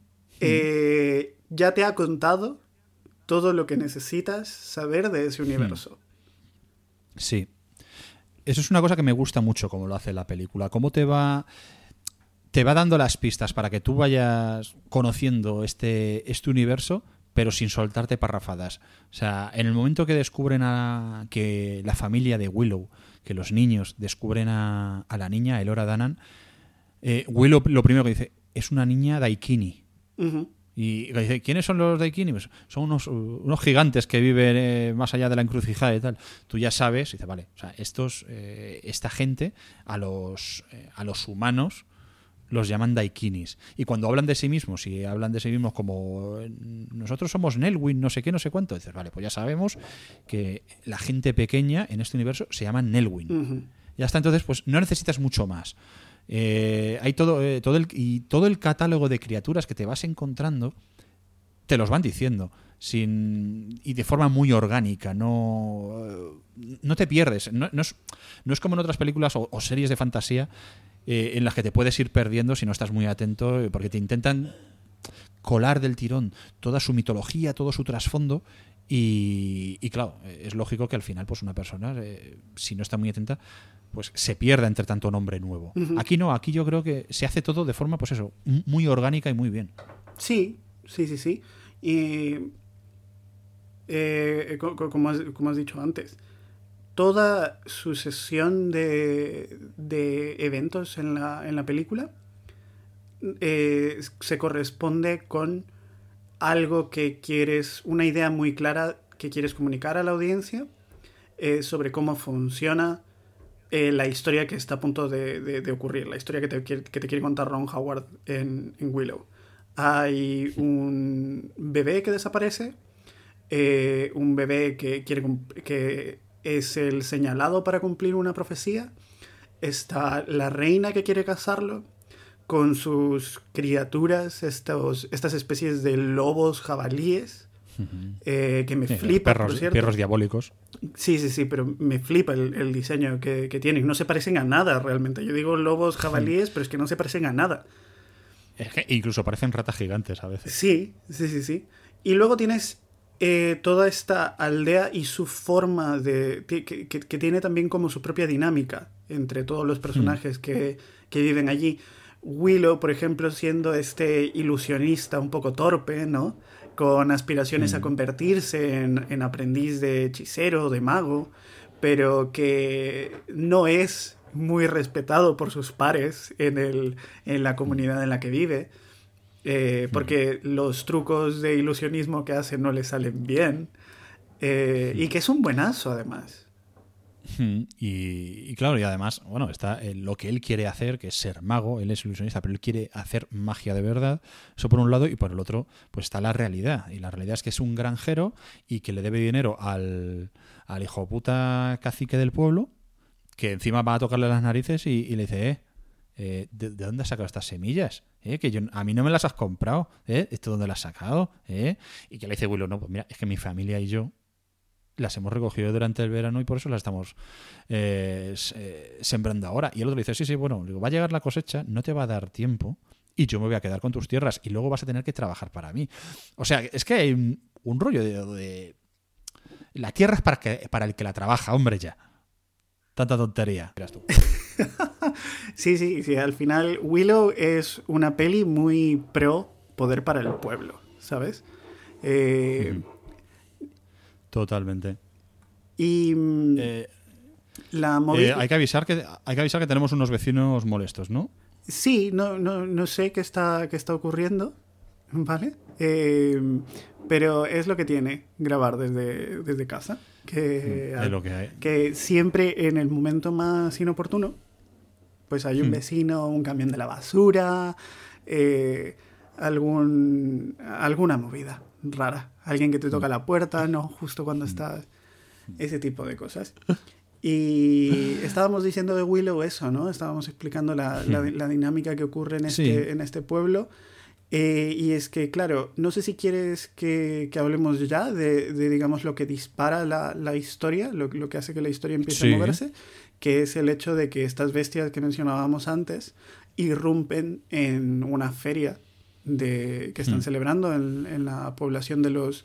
eh, ¿Cómo se llamaban las personas pequeñas? Los, aquí? Nel- los, los Nelwyn. Los los Nelwyn. Los Nelwyn. Eh, y pasan, pasan, Sí, porque pasan hay, un par hay de que comentar cosas. antes, claro, que Dime. hay que comentar antes que lo que la familia de Willow, la, sobre todo la mujer, quiere quedarse con la niña y él no, él quiere, quiere entregarla a la asamblea del pueblo, comentárselo y, y ya está, y deshacerse de ella. Pero de momento la mantienen oculta y es cuando están en, la, en esta fiesta, en esta feria, que es incluso cuando Willow va eh, tiene posibilidades de convertirse en el nuevo aprendiz del, del gran hechicero, que es Billy Barty, además es un, un actor un actor pequeño muy famoso que hizo sobre hizo también bueno hizo muchísimos papeles con Mickey Rooney eh, durante durante la época del Hollywood clásico pero también eh, más de nuestro rollo hizo de Wildor, Wildor en, en, Masters del Universo. en Masters del Universo. Y es ahí cuando llegan estas criaturas buscando a la niña y, y la lían. Sí, eh, justo te iba, te iba a decir eso, que, que en, en esta feria pasan dos cosas. Y la primera es que eh, la gente se burla de Willow y la segunda es que no es elegido como aprendiz de hechicero. Llegan las bestias, Por, pero nadie sabe muy bien por qué llegan esas bestias. Están persiguiendo algo, están siguiendo el rastro que ha dejado algo. Son eh, derrotadas por los pobladores y es allí donde Willow dice, ah, igual han venido porque yo tengo una niña que no es mía. Y una niña que es como muy grande para ser una a niña ver mía. si va a ser. Y va y habla con su esposa, ¿no? Y le dice, oye, que, que igual tenemos que entregar a la niña. Y es lo, pas- pasa lo que tú dices, ¿no? Que, que ella no quiere al principio, eh, que como que resignada eh, le, le- le hace caso a, a Willow en esta misión, porque, claro, también sabe que es una misión bastante peligrosa. Y su personaje es un personaje que me gusta mucho. Eh, no tengo ahora mismo el, a la mano el nombre de la actriz que hace de la, de la mujer de, de Willow, pero su, su personaje es, eh, es que es encantador el- por, por lo poquito que, que la ves. Que- Calla. Julie Peters. O sea, se llama Calla el personaje. No, no te digo que te calles. Sí, el personaje se llama Calla, Calla Ufku, y es Julie Peters. Es verdad eh, que haya. Por cierto, ahora hablando de un montón de, de gente pequeña, gente, gente con enanismo, eh, Hmm. el propio eh, el prota, Warwick Davis, dijo que Hmm. Este fue el casting con enanos más grande que él había visto en cualquier película en la que había estado. Y, Hmm. Sí, entre. y antes hablábamos también de Ron Howard empezando a trabajar muy joven. Ya iremos comentando más de Warwick Davis, pero él también empezó muy joven. En esta peli solo tenía 17 años. Sí, podemos hablar ya de Warwick Davis. Cuéntame. Ya que es el protagonista de la película, es que además lo merece. Eh, y es lo que tú dices, es, solo tenía 17 años cuando hizo, hizo este papel. No, er- no fue su primer papel porque antes ya le, le habíamos visto, sin saberlo, porque era el actor que se escondía debajo del disfraz de, de Wicket, el primer Ewok, Ewok que se encuentra la princesa Leia en Endor en El Retorno del Que la Jedi. pincha con un palo. Y efectivamente. Eh, así, fue, ese fue su comienzo en el, cine. Pinchar con un palo a Carrie Fisher. Qué mejor debut. Pero además es un papel que repite en las dos películas que hicieron de, de los Ewoks. Son películas que luego no han sido canon dentro del universo Star Wars. Eh, la caravana. Pero- La caravana de. eh, ¿Cómo se llama? Cara- Caravan of. eh, una de. Mira, voy a buscar el sí, sí, título sí, de- sí, sí. Búscalo, Sí. búscalo directamente. Eh, Warwick Davis hizo películas de Star Wars. Esto tiene que ser de 70 y pico, 80 y pico. Eh, No, eh, 80 y cu- 83 en adelante. Sí. La aventura de los Ewoks, que es del 84, que es The Ewok Adventure. Caravan of Courage era el título que, que estaba tratando, tratando de recordar. Que, claro, no fue traducido al español. Y luego también tiene La batalla del planeta de los Ewoks, otra película para televisión. que eh, en título original era Ewoks The Battle for Endor. Pues sí, esas películas que luego no fueron canon en el universo Star Wars. Em, cuando tenía 11 años, pues eh, su abuela escuchó que había un casting para gente pequeña para papeles en El Retorno del Jedi. Y como Warwick era súper fan de las películas, pues se presentó y se hizo con el papel de Wicked porque, bueno, en principio era un papel que iba a hacer Kenny Baker, el actor que hacía de R2D2, pero le cayó bien a George Lucas y pensó que era mejor que lo hiciera Davis. En este, en este mundo, en Hollywood, para tener éxito, tienes que caerle bien a George Lucas. Y eso es así. Es más, parece ser que George Lucas escribió el papel de Willow pensando directamente en Warwick Davis mientras estaban rodando El Retorno del Jedi. Así que hubo buen rollito desde el principio. Entonces, claro, pues tenía 11, 12 años al rodar El Retorno del Jedi. Cuando rodó Willow solo tenía 17, que eran pues 10 o 12 años más que los actores que interpretan a sus hijos en la película. Eh, ¿Dónde hemos visto más veces a Warwick Davis? Pues lo hemos visto en Harry Potter haciendo de profesor Philwick, eh, también, también en las adaptaciones para televisión que se hicieron de algunos de los libros de las crónicas de Narnia, o sea, películas que se hicieron bueno, series que se hicieron antes de las películas para cine. En otras películas y, de del universo Star Wars, en episodio 1, en Rogue One, en Los Últimos Jedi. Estuvo en La Noche del Duende. Y ojo. ¿eh? La Noche del Duende. Efectivamente, eh, que aquí se tradujeron como Lepre, la, saga de las películas de Leprechaun, que interpreta a este mitológico duende irlandés que mata por recuperar su caldero de oro. De hecho, la, primera película, la primera película se titula La noche del duende, entre paréntesis, Leprechaun. Leprechaun. Pues en esa primera película, la pobre jovencita la que atormenta, porque en las películas de terror de los 90 y de los 80 había que aterrorizar a jovencitas. Ya, ya, sé a dónde vas. Ya sé a dónde vas. Sí. Eh, Jennifer Aniston, pues, ¿no? Jennifer Aniston. Una Jennifer Aniston pre-Friends eh, que tenía que sufrir a, Warwick Davis. Pero, además de esto, eh, este señor, bueno, tiene un papel que a mí me gusta mucho, que es el de Porridge, en un capítulo de Doctor Who, en Pesadilla en Plata, que es uno de los capítulos que, que escribe Neil Gaiman. Y además de eso, se ha interpretado varias veces a sí mismo, sobre todo en Extras, esta serie con Ah, se me ha ido el nombre ahora. Extras es Ricky Gervais. Eh, Ricky Gervais, ¿ves? Se me había ido. Y luego además él tiene, eh, dirige una agencia de representación de, para actores pequeños. Eh, él, es, él es activista en buscar también oportunidades para la gente pequeña en el mundo del cine y tiene la agencia de gestión de personal Willow, o como dice su lema, la agencia más grande del mundo para actores pequeños. Qué chulo. Em, en la última de Star Wars, en el ascenso de Skywalker, vuelve a ser de Wicked. Eh, no, no, recuerdo exactamente dónde, pero sí. Eh, sí, me parece que es en, en, una de estas escenas, no sé si eh, hay un montón de gente de diferentes planetas que está viendo que el universo ha sido salvado o que están viendo que el universo está a punto de acabar. Creo que, creo que es gente como mirando, mirando al, más allá de las estrellas eh, después de que el mal ha sido derrotado. Y sale Wicked. Otra vez. Eh, otra vez, claro. y, sale Wicked en, Endor eh, con su hijo. Sale, ah, sale, sale, como, sale como abrazado de un, de un Ewok más pequeñito. Y, es el, hijo de Wicked, que está interpretado por el propio hijo de Warwick Davis. De Warwick Davis. Qué bonito. Es, es muy bonito, tío. Eh, hay, Davis mola. Mola mucho. Eh, ha hecho mucho trabajo también para de promoción, sobre todo para las películas de Star Wars, muchos paneles en muchas de estas convenciones de, Star Wars que se hacen en Londres, en Nueva York. Eh, y es un tío muy majo.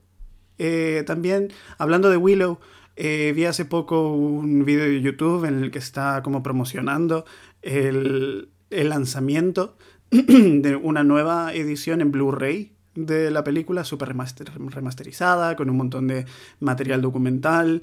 Eh, se incluye también en los extras un pequeño documental que él mismo filmó durante el rodaje, porque era uno de esos actores que siempre iba por ahí con su camarita. Eh. Y la química que tiene con Val Kilmer eh, se ve que se mantiene. O sea, Val Kilmer tiene que ser una de las personas más raras de Hollywood. Pero se Sí, siempre ha tenido, ha tenido fama, además de actor difícil. Sí, pero más allá de actor difícil, quiero decir como un poco excéntrico, un- como un poco con un humor, de, con un sentido del humor un poco raro, ¿sabes? Que nunca sabes muy bien qué chiste va a hacer a continuación. Y, y se ve que la química que tiene con Warwick Davis sigue allí. Eh, porque, claro, una de las primeras cosas que sucede, eh, que le sucede a Willow apenas sale de esta aldea, porque siguiendo con la trama de la, de la película, se decide mandar una pequeña comitiva, ¿no? Con eh, Willow para no buscar a la madre de esa pequeña bebé o eh, entregársela a la reina eh, Batmora, que también po- podía haber, podía haber sido uno de, los, de las opciones, ¿no? Sino simplemente sal- salir de la aldea, encontrar al primer humano que se les cruce en el camino y decir, Y toma, para ti. Eh, y lo que pasa cuando intentan hacer eso es que no les sale bien porque se burlan de ellos. Eh, además, Willow eh, trata de intimidar a la gente diciendo que él es un hechicero, ¿no? Y que si no le hacen caso ya, ya van a ver. Eh, Ojo, que, le- que le han dado tres bellotas que convierten a la gente en piedra, ¿eh? Claro. Y es allí cuando se encuentran con eh, el personaje de Val Kilmer. Eh, Sí. Matt Martigan. Matt Matt Martigan. Martigan. Sí, pero, a ver, antes de todo eso, a mí lo que me hace mucha gracia es que todo este, este pensamiento de, de los Nelwyn de vais, entregué- vais a la encrucijada de los Daikini, entregáis al primer Daikini que veáis eh, la niña y os volvéis. Es un pensamiento muy hobbit. Sí. Vale, sí, Eh, sí. eh, vamos a meternos en el, en el menor, vamos, en los mínimos problemas que podamos. O sea, llegáis, llegáis, soltéis el paquete y os vais. Por el camino, por cierto, hay alguna escena en la que se están escondiendo también de los jinetes que andan buscando a la niña, que recuerda bastante también a la escena, eh, salvando las distancias, pero a la escena en la que los hobbits eh, en la comunidad del anillo se esconden del jinete, del jinete negro. Sí, sí, sí, sí. O sea, en toda regla. Mm. Eh, y una de las cosas que también me llama la atención de esas escenas que, que cuentas es que los saltos entre escenas van acompañados casi siempre de una transición de barrido, estilo Star Wars. Sí. Hay muchas transiciones de barrido. Y esto tiene que haber sido sí o sí decisión o de Ron Howard porque George Lucas le molaba, o de George Lucas diciéndole a Ron Howard, oye, ¿sabes qué te falta aquí para que esta peli mole? Sí, sí, sí. sí. Una transición, Transición de barrido. de barrido, cortinilla de estrella y a positivar. Eh, pero este camino inicial está marcado pues, por gente caminando. Y Sí. otra vez, eso también te lleva ¿no? al imaginario del Señor de los Anillos, del Hobbit. En todos esos planos de gente caminando, más allá de que se vean los paisajes de Nueva Zelanda, de Gales, que son preciosos, ¿no? La montaña, el campo, el- todas las cosas tan verdes. eh, hay todo un trabajo de escenografía, ¿no? En, en- en estos eh, abismos ficticios, en estos puentes colgantes por los que tienen que pasar los, los Nelwyn, eh, que hay simplemente un, un- un trabajo de ambientación y de diseño de producción que creo que eleva también eh, la película, ¿no? Que, que- que la ambientación funcione tan bien es parte de lo que hace que Willow funcione. Y luego, pues como dices, eh, aquí es donde conocen a Matt Martigan, que lo encontramos eh, en una jaula, colgando de una jaula. Eh, ya nos da pistas de que no ha debido hacer algo bueno, nada bueno. Ahí, y ahí lo tienen. Por cierto, la primera aparición de Matt Martigan, hay dos cosas que me que llaman la atención. La primera es cómo se dirige a los Nerwin, llamándolos Peck, Ujú. eh, que es, volvemos a lo que hemos dicho antes de, de lo bien que están metidas este tipo de cosas. Eh, ¿Cómo le llama P? Que no me llames así y tal. Ya sabemos que es una, palabra despectiva, casi racista, para referirse a, a los Nelwyn. Eso por un lado. Y luego, segundo, es los dientes de Matt Mardigan están amarillentos, sucios, asquerosos. Pero luego eso es algo que después, a medida que vamos viendo a Matt Mardigan no como un hijo de puta, sino como un héroe, esos dientes comienzan a clarear de forma totalmente mágica. Sí, que es una cosa que, otra vez, tenemos que volver a Star Wars. ¿Te acuerdas? Eh, o sea, Star Wars, eh, la gente eh, está guarra, está muy sucia. Pero Star Wars termina con esta imagen de que como los héroes han triunfado, el bien ha triunfado, y, y los héroes ahora son gente, son seres de luz, básicamente, la película tiene que, terminar con ellos como seres de lo más presentables posible. Y tenemos esta escena de la escena de, de- de la entrega de, de medallas. medallas. ¿no? Y, y vemos, Sí, sí. y vemos que Luke ya no tiene el, eh, el- la apariencia de granjero eh, que vive ahí Hmm. en medio de la nada. No, no, no, está peinadito, está duchadito. Es lo mismo con el propio Han.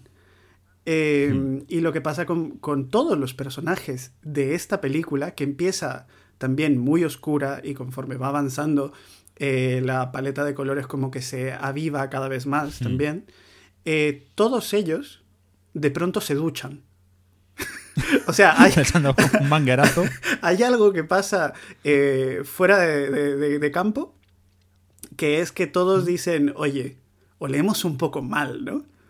Y, y para cuando llegamos al final de la película, pues Wa- Warwick Davis ya no tiene el- los pelos que tiene cuando se encuentra con Matt Martigan, y Matt Martigan ya no tiene también esa apariencia de perro flauta cualquiera, eh, sino que se ha desentado, ¿no? Oye, eh, Matt Martigan, Val Kilmer, cuéntame sobre Val Kilmer, ya que es la primera vez que aparece en pantalla. Sí. ¿Qué sabemos eh, de, este, de este señor antes de Willow? Ah, Dios, este señor estaba, estaba un poco mal desde, desde pequeño, tío. Eh, ¿Sí? sí, sí, sí, sí. A ver, eh, Val Kilmer, que ahora tiene 61 años ya, eh, a los 8 años, cuando él tenía 8 años, sus padres se divorciaron. Eso marca, ¿vale? Otra cosa que te marca también es que tu hermano menor, eh, como le pasó a él, su hermano menor, eh, cuando tenía solo 15 años, le habían diagnosticado epilepsia y demás, pero en el 77, mientras está en un jacuzzi, le da un ataque epiléptico y se muere ahogado. Eh, su relación tanto con su padre como con eh, su hermano, creo que es su hermano menor, eh, se empieza a distanciar, eh, luego en el 93 muere el padre y eso eh, genera como cierta disputa con el, con el hermano que mantiene por la herencia y las propiedades del padre, en fin, toda una tensión familiar, un, un tío que documentalmente gente muy cercana a él ha dicho que no tiene ningún tipo de referente más que él mismo, ¿no? Por lo que podemos asumir que era una persona muy complicada ya desde pequeño, ¿vale? Eh, pero, así como es una persona muy complicada, siempre fue una persona muy talentosa. Y entonces eso garantizó que en el año 81 se convirtiese en la persona más joven en ser aceptada en la, eh, en la Juilliard, que es una escuela de mucho prestigio de artes, danza, música y drama.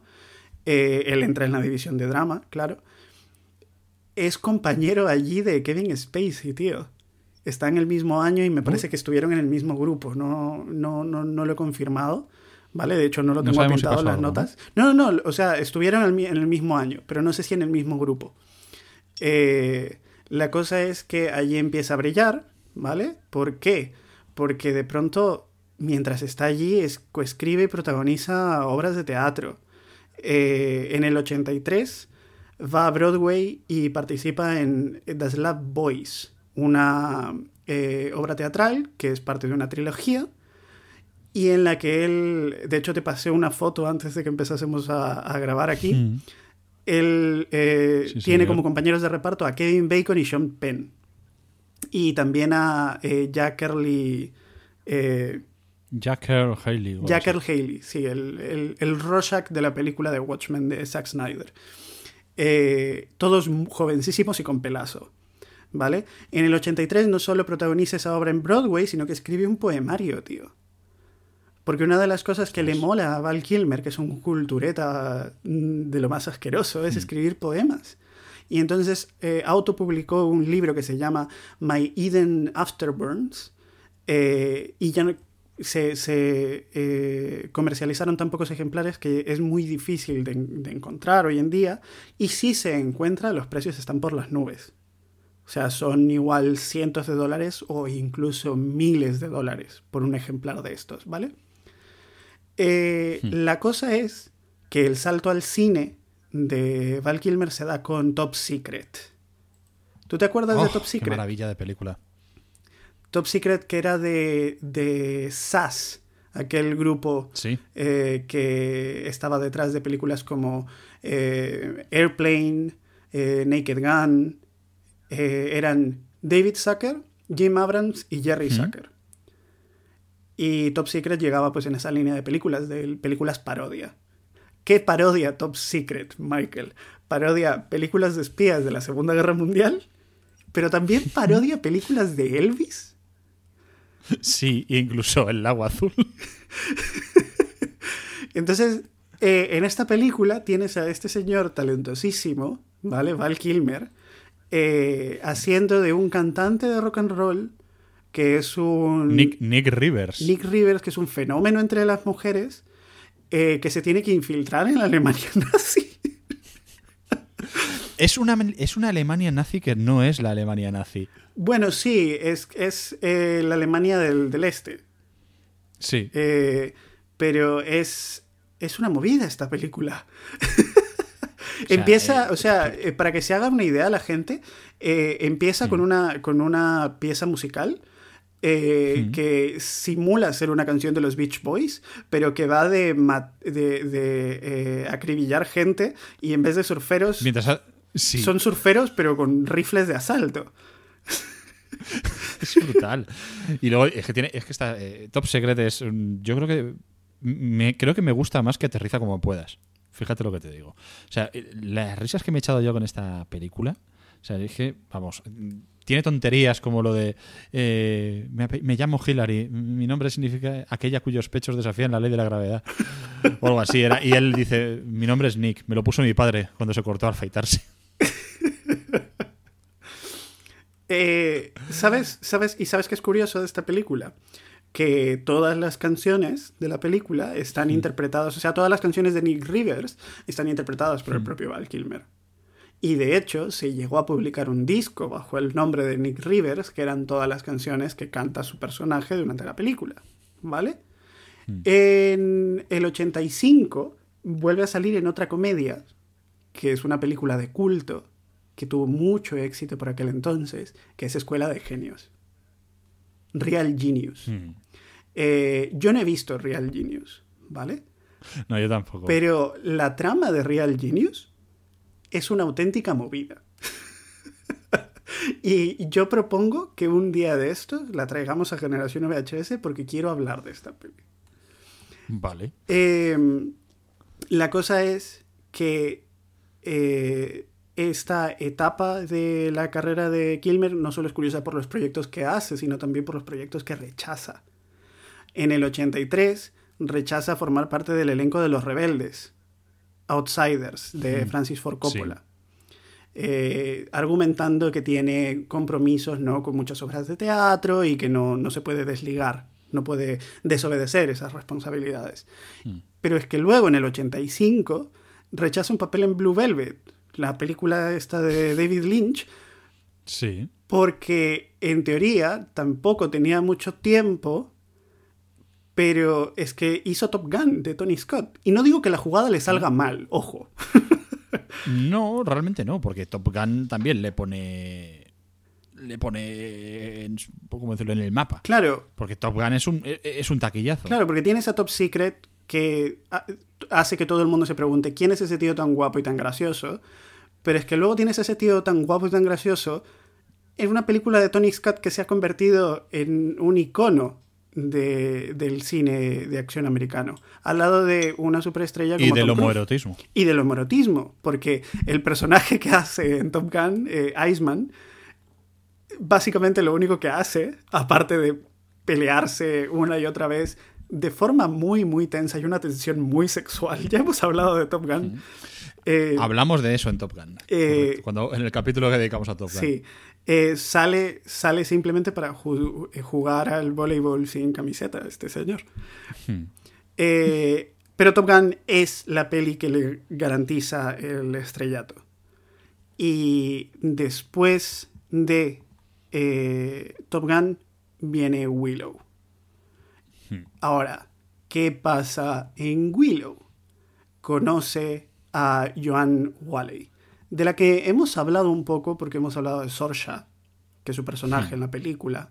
esta hija, ¿no? De la reina Mazmorda, eh, conoce él a Joan Wally y se enamora.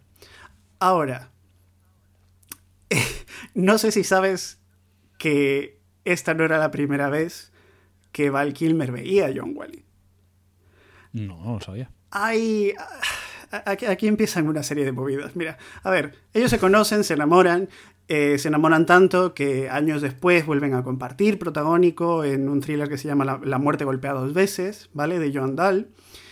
Eh, Y tú puedes pensar que su relación va viento en popa. eh, porque, claro, colaboran en proyectos y todo sale bien, son gente muy guapa y muy joven.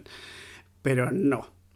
Lo que te decía antes de que Kilmer eh, la había conocido antes es que Kilmer ha contado que un día soñó, ¿vale? Que conocía a la mujer con la que estaba destinado a estar.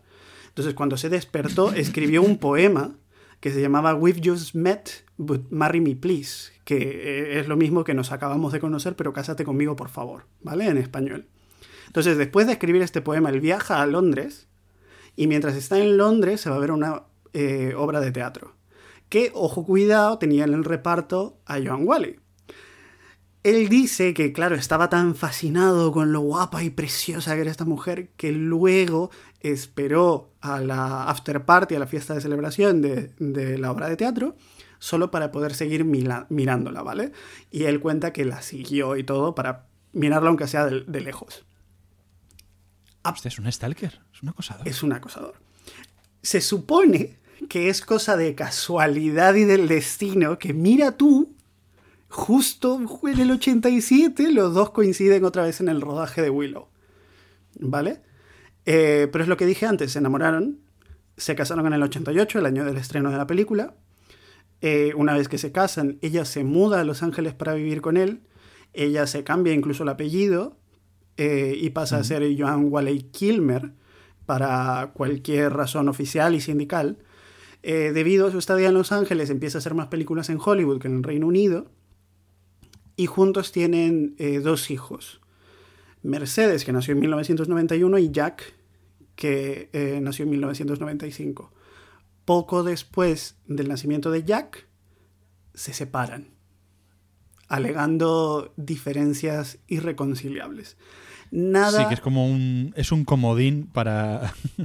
Claro, eh, sí, sí, sí, es que claro, la, la gente joven igual no tiene idea de que en los 90 divorciarse era muy complicado y que tenías que alegar una suerte, de- una serie de razones y que diferencias irreconciliables podía significar cualquier cosa al ojo público, ¿no? Eh, ahora, esas diferencias irreconciliables yo supongo que nada tienen que ver, me imagino, con el hecho de que hubieran rumores constantes de infidelidad por parte de Val Kilmer. De hecho, eh, su mujer llegó a decir en público que tuvo una affair con una repartidora de pizza. ¿Vale? Yo supongo que nada tiene que ver. Entonces, eh, se divorciaron. eh, Val Kilmer. hemos hablado de, de algunas de sus películas previas a los 90, pero el, el divorcio pasó en el 96, eh, 90, y, 90 y pico, eh, y él se encontraba haciendo promoción de Batman Forever, porque fue Batman. Es verdad, recordemos. Es que ha sido Batman. Claro. Eh, y nunca volvió a su casa cuando volvió a los Estados Unidos. La pareja ya separada se empezó a divorciar, ¿vale? Eh, Y durante los años posteriores, eh, que se ve que también, eh, a ver, eh, un- el- el- en las últimas décadas los divorcios se han ido acelerando. En los 90 era un proceso igual más complicado. Entonces, Sí, sobre todo con gente, gente tan famosa que tiene mucho dinero. Claro que tiene muchas cosas que repartir y muchas cosas que decidir. ¿Qué pasó con Joan? Que acusó formalmente a Kilmer de no estar poniendo de su parte para apoyar económicamente a sus hijos. Porque su familia se había visto obligada a vivir en, hoteles y apartamentos, pero no en una casa, mudándose constantemente, negociando alquileres y demás. Entonces, fuera como fuera, eh, Val Kilmer parece haber solucionado cualquier tipo de tensión que hubiera entre él y sus hijos, ¿vale? Porque eh, parece mantener ahora, hoy en día, una relación más estrecha. Eh, de hecho, no sé si recuerdas, un número de, de Hollywood Reporter de hace igual cuatro años, en la que salía él posando en una sesión de fotos y dando entrevistas acompañado de Mercedes y de Jack. Que claro, ya son señores adultos hoy en día. Em, pero eso es lo que hay que comentar en cuanto a la relación entre Val Kilmer y Joan Wally, ¿vale? Que se conocieron en, en el, en el set de Willow, a pesar de que Val Kilmer la había acosado años antes. Eh, eh, pero claro, em, ¿qué pasa post Willow? Eh, él sigue con, con esta etiqueta de la, la gran nueva estrella de Hollywood. Es un tío guapísimo, es un tío con mucho talento. Y empieza a aparecer en, en películas como The Doors, de Oliver Stone. The Doors. Sí, sí, eh, haciendo de, de Jim Morrison. Claro. Que, que, por cierto, el otro día leía también algo sobre un comentario sobre The Doors que hacía alguien y claro, yo hacía mucho tiempo que no la veía y, y luego lo pensé y digo, coño, pues tienen razón. Mucha gente se queja de Bohemian Rhapsody porque no hace sangre, no va, eh, te presenta un Freddie Mercury eh, y que pasan muy de puntillas con el tema de sus orgías y con enanos con bandejas de cocaína en la cabeza y cosas así, ¿vale? Y dices, coño, en The Doors, más allá de, mostrarnos a un Jim Morrison atormentado y, y, todas las paranoias de Oliver Stone y el Rey Lagarto, yo parto y reparto y estas pesadillas provocadas por el peyote, tampoco hacen tanta sangre. Eh, ni, ni bajan tanto al barro y mira que con Jim Morrison podían hacerlo también. Y sin embargo de esta la gente no se queja tanto. Supongo que o porque mm, al ser del 91 ya la tienen medio olvidada o, o porque en su momento no había redes sociales. Yo creo que también pasa porque es bastante mejor película. ¿eh? Pero no, no, no, tienes razón, tienes razón. Y creo que ese es eh, eso se debe precisamente a una discusión que hubo en la producción de la película, que es que eh, Val Kilmer accedió a ser Jim Morrison. Bueno, no accedió, porque realmente tuvo él que mandarle cintas de él cantando canciones de Morrison a Oliver Stone. Oliver Stone al principio no estaba muy convencido, luego eh, al ver que gente a su alrededor no distinguía la voz de Kilmer de la voz de Morrison, dijo, ok, venga, tú eres Jim Morrison ahora, pero eh, Kilmer se sube al barco con la idea de que la película no puede glorificar en ningún momento el consumo de drogas. Que es una cosa como rara cuando vas a interpretar a Jim Morrison. A Jim Morrison.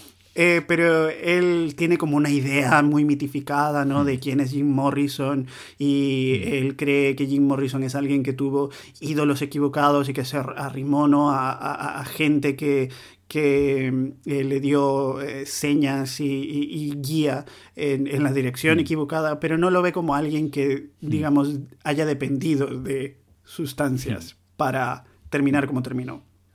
Eh, entonces, Oye, por, no, en, en, por no, meter, eh, no estancarnos mucho más con Val Kilmer, eh, claro, yo te voy a decir, pues eso, películas muy grandes de, de, Kilmer en esta época, sobre todo en la década de los 90, que fue cuando pegó este subidón después de los réditos que había conseguido en los 80. Ya hemos dicho Batman Forever, haciendo de, de Batman. Sí. Eh, que, el personaje que, de Chris que, que, por cierto, en Hit. Que por cierto, se peleó con Joel sí, Schumacher. Sí. Bueno, o sea, hemos dicho que Val Kilmer era especial. En, en, en el casting de The Doors, eh, aparentemente agredió a una compañera de reparto en el casting. Hmm. eh, películas después de Batman, eh, hmm. El Santo. El, el, Santo. El Santo. De hecho, es la primera película con Val Kilmer que yo vi cuando era niño.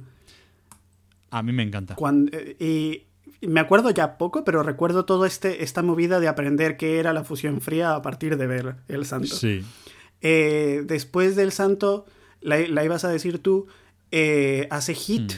en el 95, bajo la dirección de mm. Michael Mann, con Al Pacino y Robert De Niro, y Val Kilmer es una persona que se roba esa película. ¿eh? Sí. Em, eh, después de los 90 ¿Qué hace casi al final de los 90? Bueno, hablando otra vez de cuán complicado era trabajar con él, la isla del Doctor Moreau. Que tú y yo ya sabemos que esa película no salió bien. No. Y es que, claro, mezclas a Marlon Brando con este señor y difícil que algo salga bien. Eh, más películas. Planeta Rojo, que no fue muy bien recibida y que de hecho lo enfrentó otra vez con Tom Sizemore, con quien aparentemente también tuvo roces.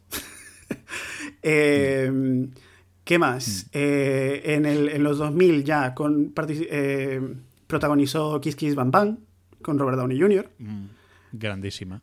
Hablando de, a- a- hablando de actores excéntricos, Robert Downey Jr. tiene lo suyo también. Entonces no me extraña que se hayan llevado medio bien, ¿vale? Eh, pero es aquí cuando su carrera en realidad ya empieza a mostrar todos los altibajos que conocemos. Porque nunca llegó a ese estrellato que se pensaba que iba a llegar.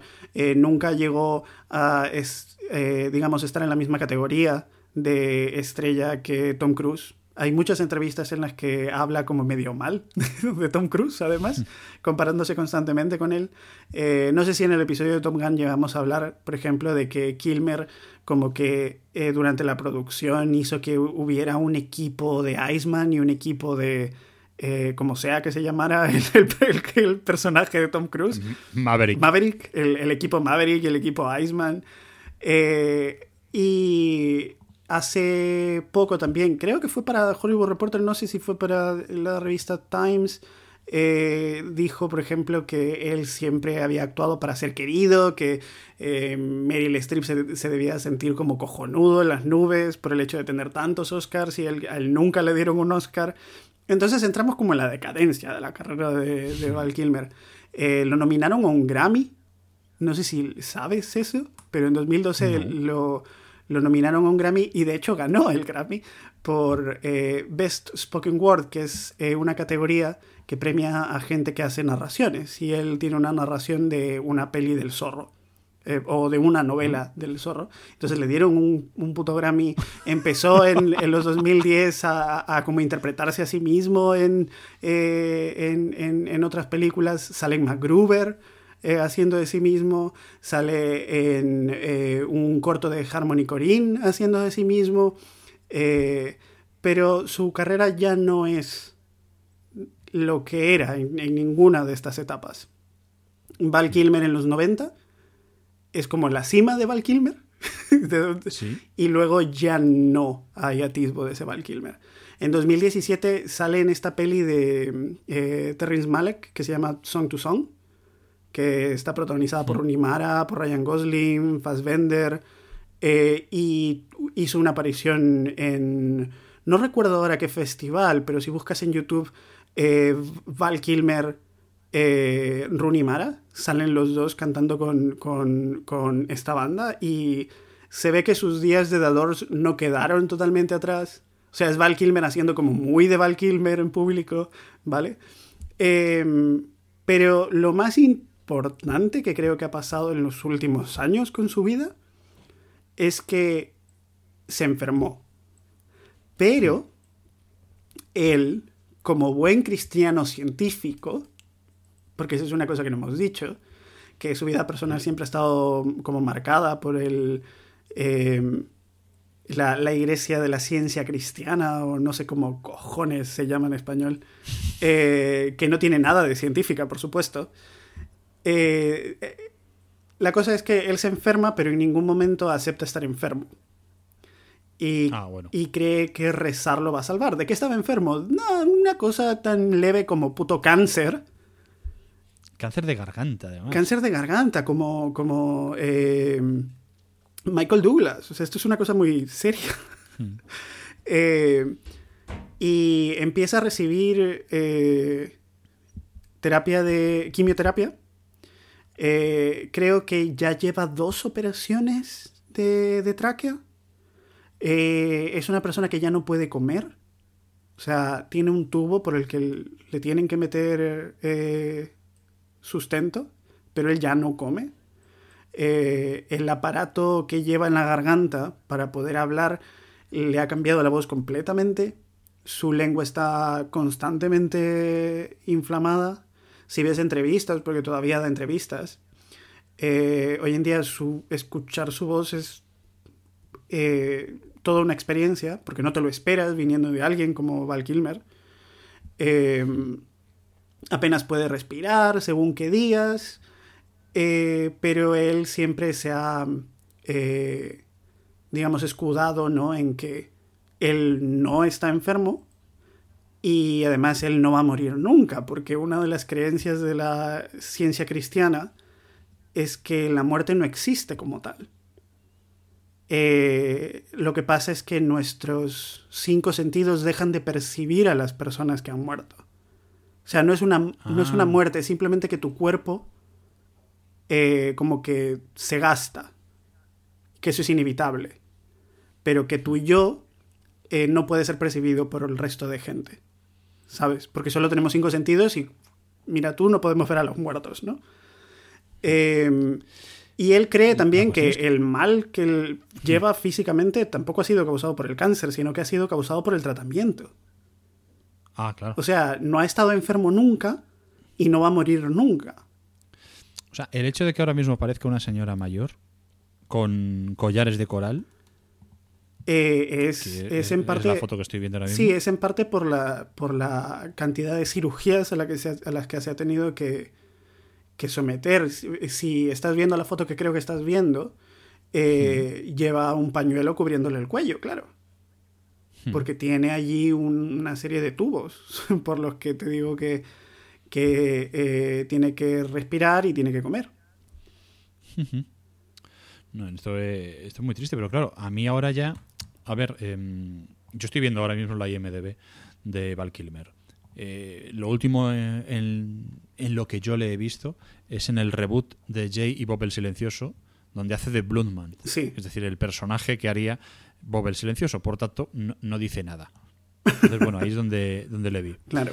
Pero claro, yo veo que tiene varios, varios proyectos y entre ellos está eh, Top Gun Maverick, que no se ha estrenado todavía por el COVID. Sí. Entonces aquí vuelve a hacer de Iceman. Pero es que además eh, hay un papel que a él le gusta mucho, que es hacer de Mark Twain, en base también a, alguno, a, obras de tea- por obras de teatro que él ha escrito. Y, y claro, yo veo aquí que tiene una llamada Cinema Twain, que es realmente es un monólogo de Mark Twain, haciendo el mismo de Mark Twain, escrito por él y tal, que se hizo en 2019. Y va a repetirlo, es una especie de secuela, eh, y está anunciado.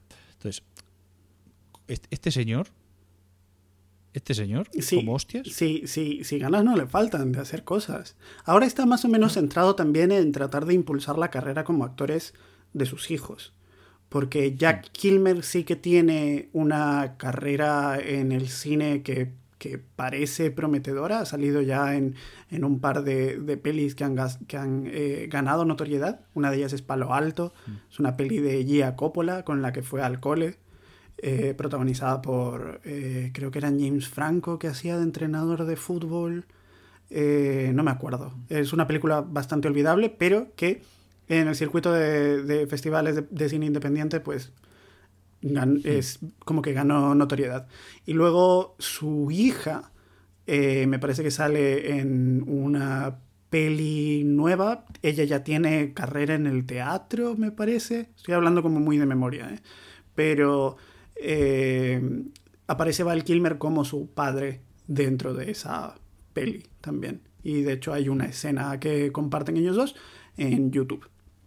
La movida con todo esto es que Kilmer también tiene como una galería, creo, eh, de arte. Y cuando has dicho lo de Mark Twain, me he acordado de lo de la galería, porque en, eh, en un reportaje que le hicieron, eh, contaba el, el reportero que una de las tantas cosas que adornaba la galería, en la que hay obras eh, inspiradas en el trabajo de Kilmer en el cine, pero también eh, objetos y artefactos extraídos de películas que ha hecho Kilmer, había como en una esquina un, un eh, Batman, un traje de Batman, el traje que él llevaba en, en, eh, Batman Forever, pero con la cabeza de Mark Twain. ¿Por qué? No lo sé, pero el tipo está obsesionado con Mark Twain. Sí. La película que dices en la que aparece Val Kilmer, que es de 2020, junto con su hija, es Pay Dirt.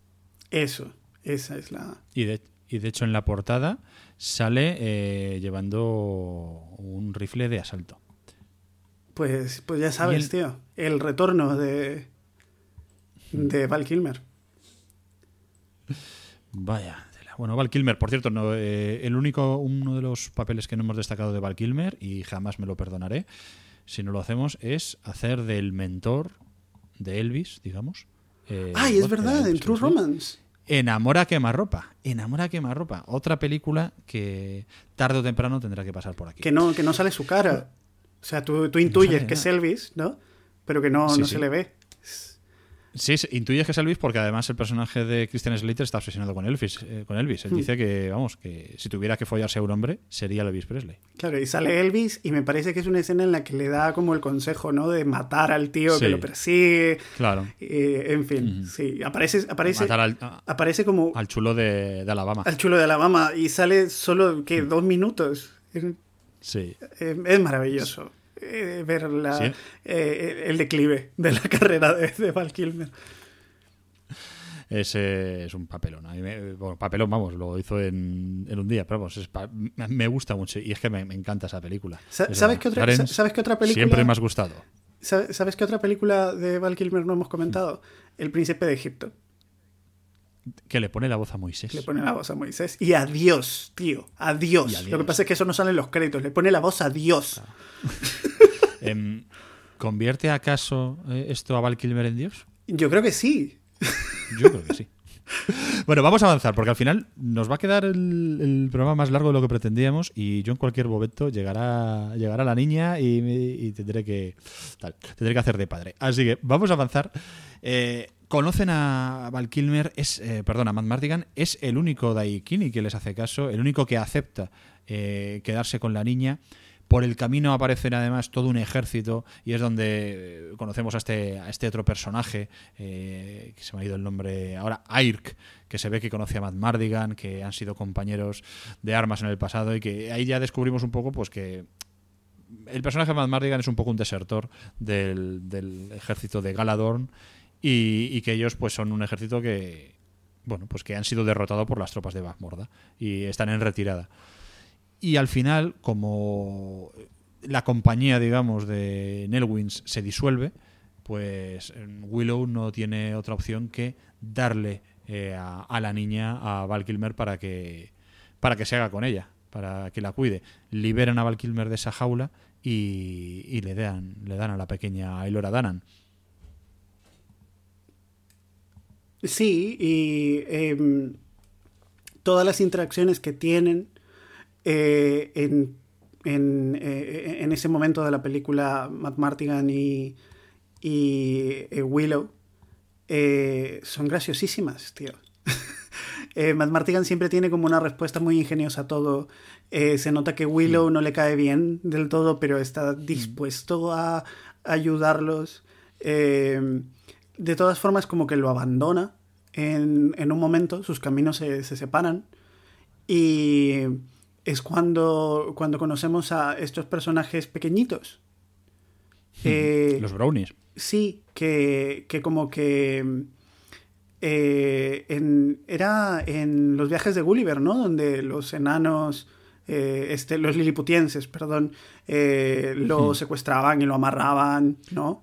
De Sí. pies a cabeza. Y eso pasa en esta película con estos personajes también. Hasta que... Sí, cuando, cuando Willow y su compañero están volviendo al, al poblado Nelwyn, Willow y Sam. liberado a la niña. Willow, Willow y Sam Willow y Sam. llevando el anillo. Realmente. sí.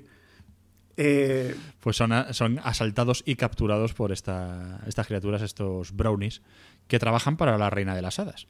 Sí, y claro, luego tiene que llevar la reina de las hadas y decir, pero vamos a ver, chiquillos, que no podéis ir asaltando gente, ¿qué pasa aquí?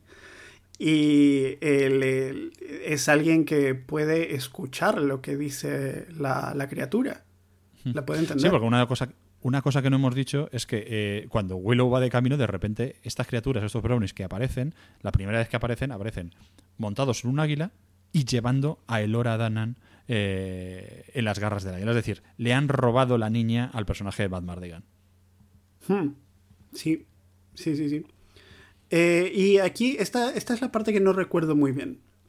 Porque no recuerdo exactamente qué eh, decide la reina de las hadas. Sé que los acompaña desde, desde ese momento, los acompaña eh, estos dos personajes, eh, no recuerdo cómo se llaman. Rul y Franjan. Rul y Frenjan, el equivalente ¿no? a Citripio y Artudito. Eh, pero no sé qué decide ella, más allá de liberarlo. Pues sí, eh, la reina de las hadas, Cherlindrea, pues como ha escuchado, como ella escucha, habla bebé, habla bebé, algo que a mí me haría falta, pues eh, mm, le dice a Willow, mira, para empezar, tú le caes muy bien a la niña, que se llama Elora Danan, porque hasta este momento no sabíamos el, el nombre de la niña. Es más, en el guion aparecía como Elora Danan y tuvieron que volver a rodar la escena en la que Willow se despide de, de la niña cuando se la da a Matt Mardigan, porque la rodaron diciendo adiós Elora Danan y luego cayeron en la cuenta, oye, si es que todavía no sabemos, todavía Willow todavía no sabe cómo se llama y tuvieron que volverla a rodar y que dijera adiós pequeña. Pues le dice eso. Es más, la reina de las hadas le dice, mira, Willow, tú te vas a convertir, porque así lo ha querido ella, que es una princesa y está destinada a derrotar a Basmorda, te vas a convertir en su guardián. ¿Qué tienes que hacer? Te vas a coger este palo, que no es un palo, es una varita mágica, aunque es una rama que te puedes haber encontrado en el bosque, pero no, es una varita mágica, y se le vas a dar a la hechicera Finn Rassel, que vive en un islote en un lago por ahí perdido. Te vas a ir tú, te vas a ir con, con estos dos, esta- estas dos ratas que, que están a mi servicio, y, y te vas a llevar a la niña, vas a ir con la varita, vas a dársela a la hechicera y ella sabrá qué hacer. Entonces Willow dice, bueno, pues vale, venga, me va a tocar, eh, es mi misión, yo llevaré el anillo, aunque no sé cómo. ¿Vale? Eso es lo que pasa. Entonces, a partir de ahí, pues eh, comienza de nuevo el viaje. Willow llevando a la niña, acompañado de estas de, de estos dos brownies, de estos dos eh, duendecillos, y se pierden por el camino, como no podía ocurrir de otra manera. Y se es donde acaban en la taberna, donde eh, decimos que es este equivalente a la cantina de Mos Eisley con toda esta eh, colección de personajes que todos tratan fatal al Nelwyn, aunque lleve una recién nacida en brazos y él lo único que quiere es un poco de leche para la niña. A mí la verdad es que de pequeño esa escena me daba mucho coraje. Te daba mucho coraje porque, porque todos Sí, sí, sí, trataban mal a Willow. porque los quería matar a, Claro. los quería matar a todos. Yo quería que le dieran la leche al pobre Nelwyn para alimentar a la, a la niña. Es que le, discrimina, Y- y esta- le discriminan muy discriminado. eh. Sí, sí, sí. Hay racismo en el mundo de Willow. Sí, mucho. Hay racismo. Mucho. N- Nelwyn lives matter. pero eh, lo que pasa aquí es que accidentalmente se vuelven a reencontrar, ¿no? Matt Martigan y Willow. Eh, correcto. Eh, aquí es donde Willow y Matt Mardigan se encuentran después de que Willow le echa la bronca encima porque, oye, que te, es que te doy a la niña para que la cuides Sí, ¿no? y te la has dejado robar. Claro, no, no tenía que haber confiado en ti. eres- claro, todos los de tu especie son como son. Que también hay racismo inverso aquí. Sí, sí, hombre. eh, A ver, es cierto. Es cierto. Pero bueno. Pero aquí, aquí con razón, porque Matt Mardigan es un viva la Virgen. De hecho, está aquí porque está con una señora, una mujer casada, y justo va a llegar el marido y eh, tienen que disfrazar a Val Kilmer de mujer para que el marido no se cabre y no se dé cuenta que le han puesto de los cuernos. Sí, y está. mm, Está como muy bien disfrazado, ¿no? o sea, Uf, sigue, hombre, eh. sigue siendo un señor que tiene bigote. Bigote, Sí, bigote bueno. bastante notorio. Pero es, es que lleva todos los. Todo el, el- el- traje que, que eh, ayuda a que parezca una mujer. Con unas tetas enormes. Em, Es- hay, una, hay un momento que me hace mucha gracia de todo esto y es que eh, estas, estas criaturas que van acompañando a Willow, eh, los, los brownies, eh, tienen una, una poción de amor. Y uno de ellos, eh, bueno, no, unos polvos de... Que, El polvo del corazón roto. el polvo del corazón roto. Y uno de ellos se enamora de un gato momentáneamente. Y me gusta, y me gusta mucho cuando empieza a perseguir al gato. Eh, pero claro, todo se tuerce en la taberna. Porque es uno de los puntos que eh, Sorsha eh, y su ejército tienen que registrar en búsqueda de, de eh, la bebé, de, la, de um, Elora Danan. Elora. Entonces, ¿qué es lo que pasa, tío? Cuando, cuando llega el ejército y se encuentra a esta mujer, que no es una mujer. Pues ocurren varias cosas. Lo primero es que, bueno, eh, había aquí, aquí había un problemilla porque estaba la mujer, estaba Matt Mardigan y estaba el marido de la mujer. El marido, eh, bueno, la mujer hace creer a- al marido que Matt Mardigan es su hermana, una hermana con bigote. No sabemos si sería de, no sé, de algún país vecino, ¿verdad?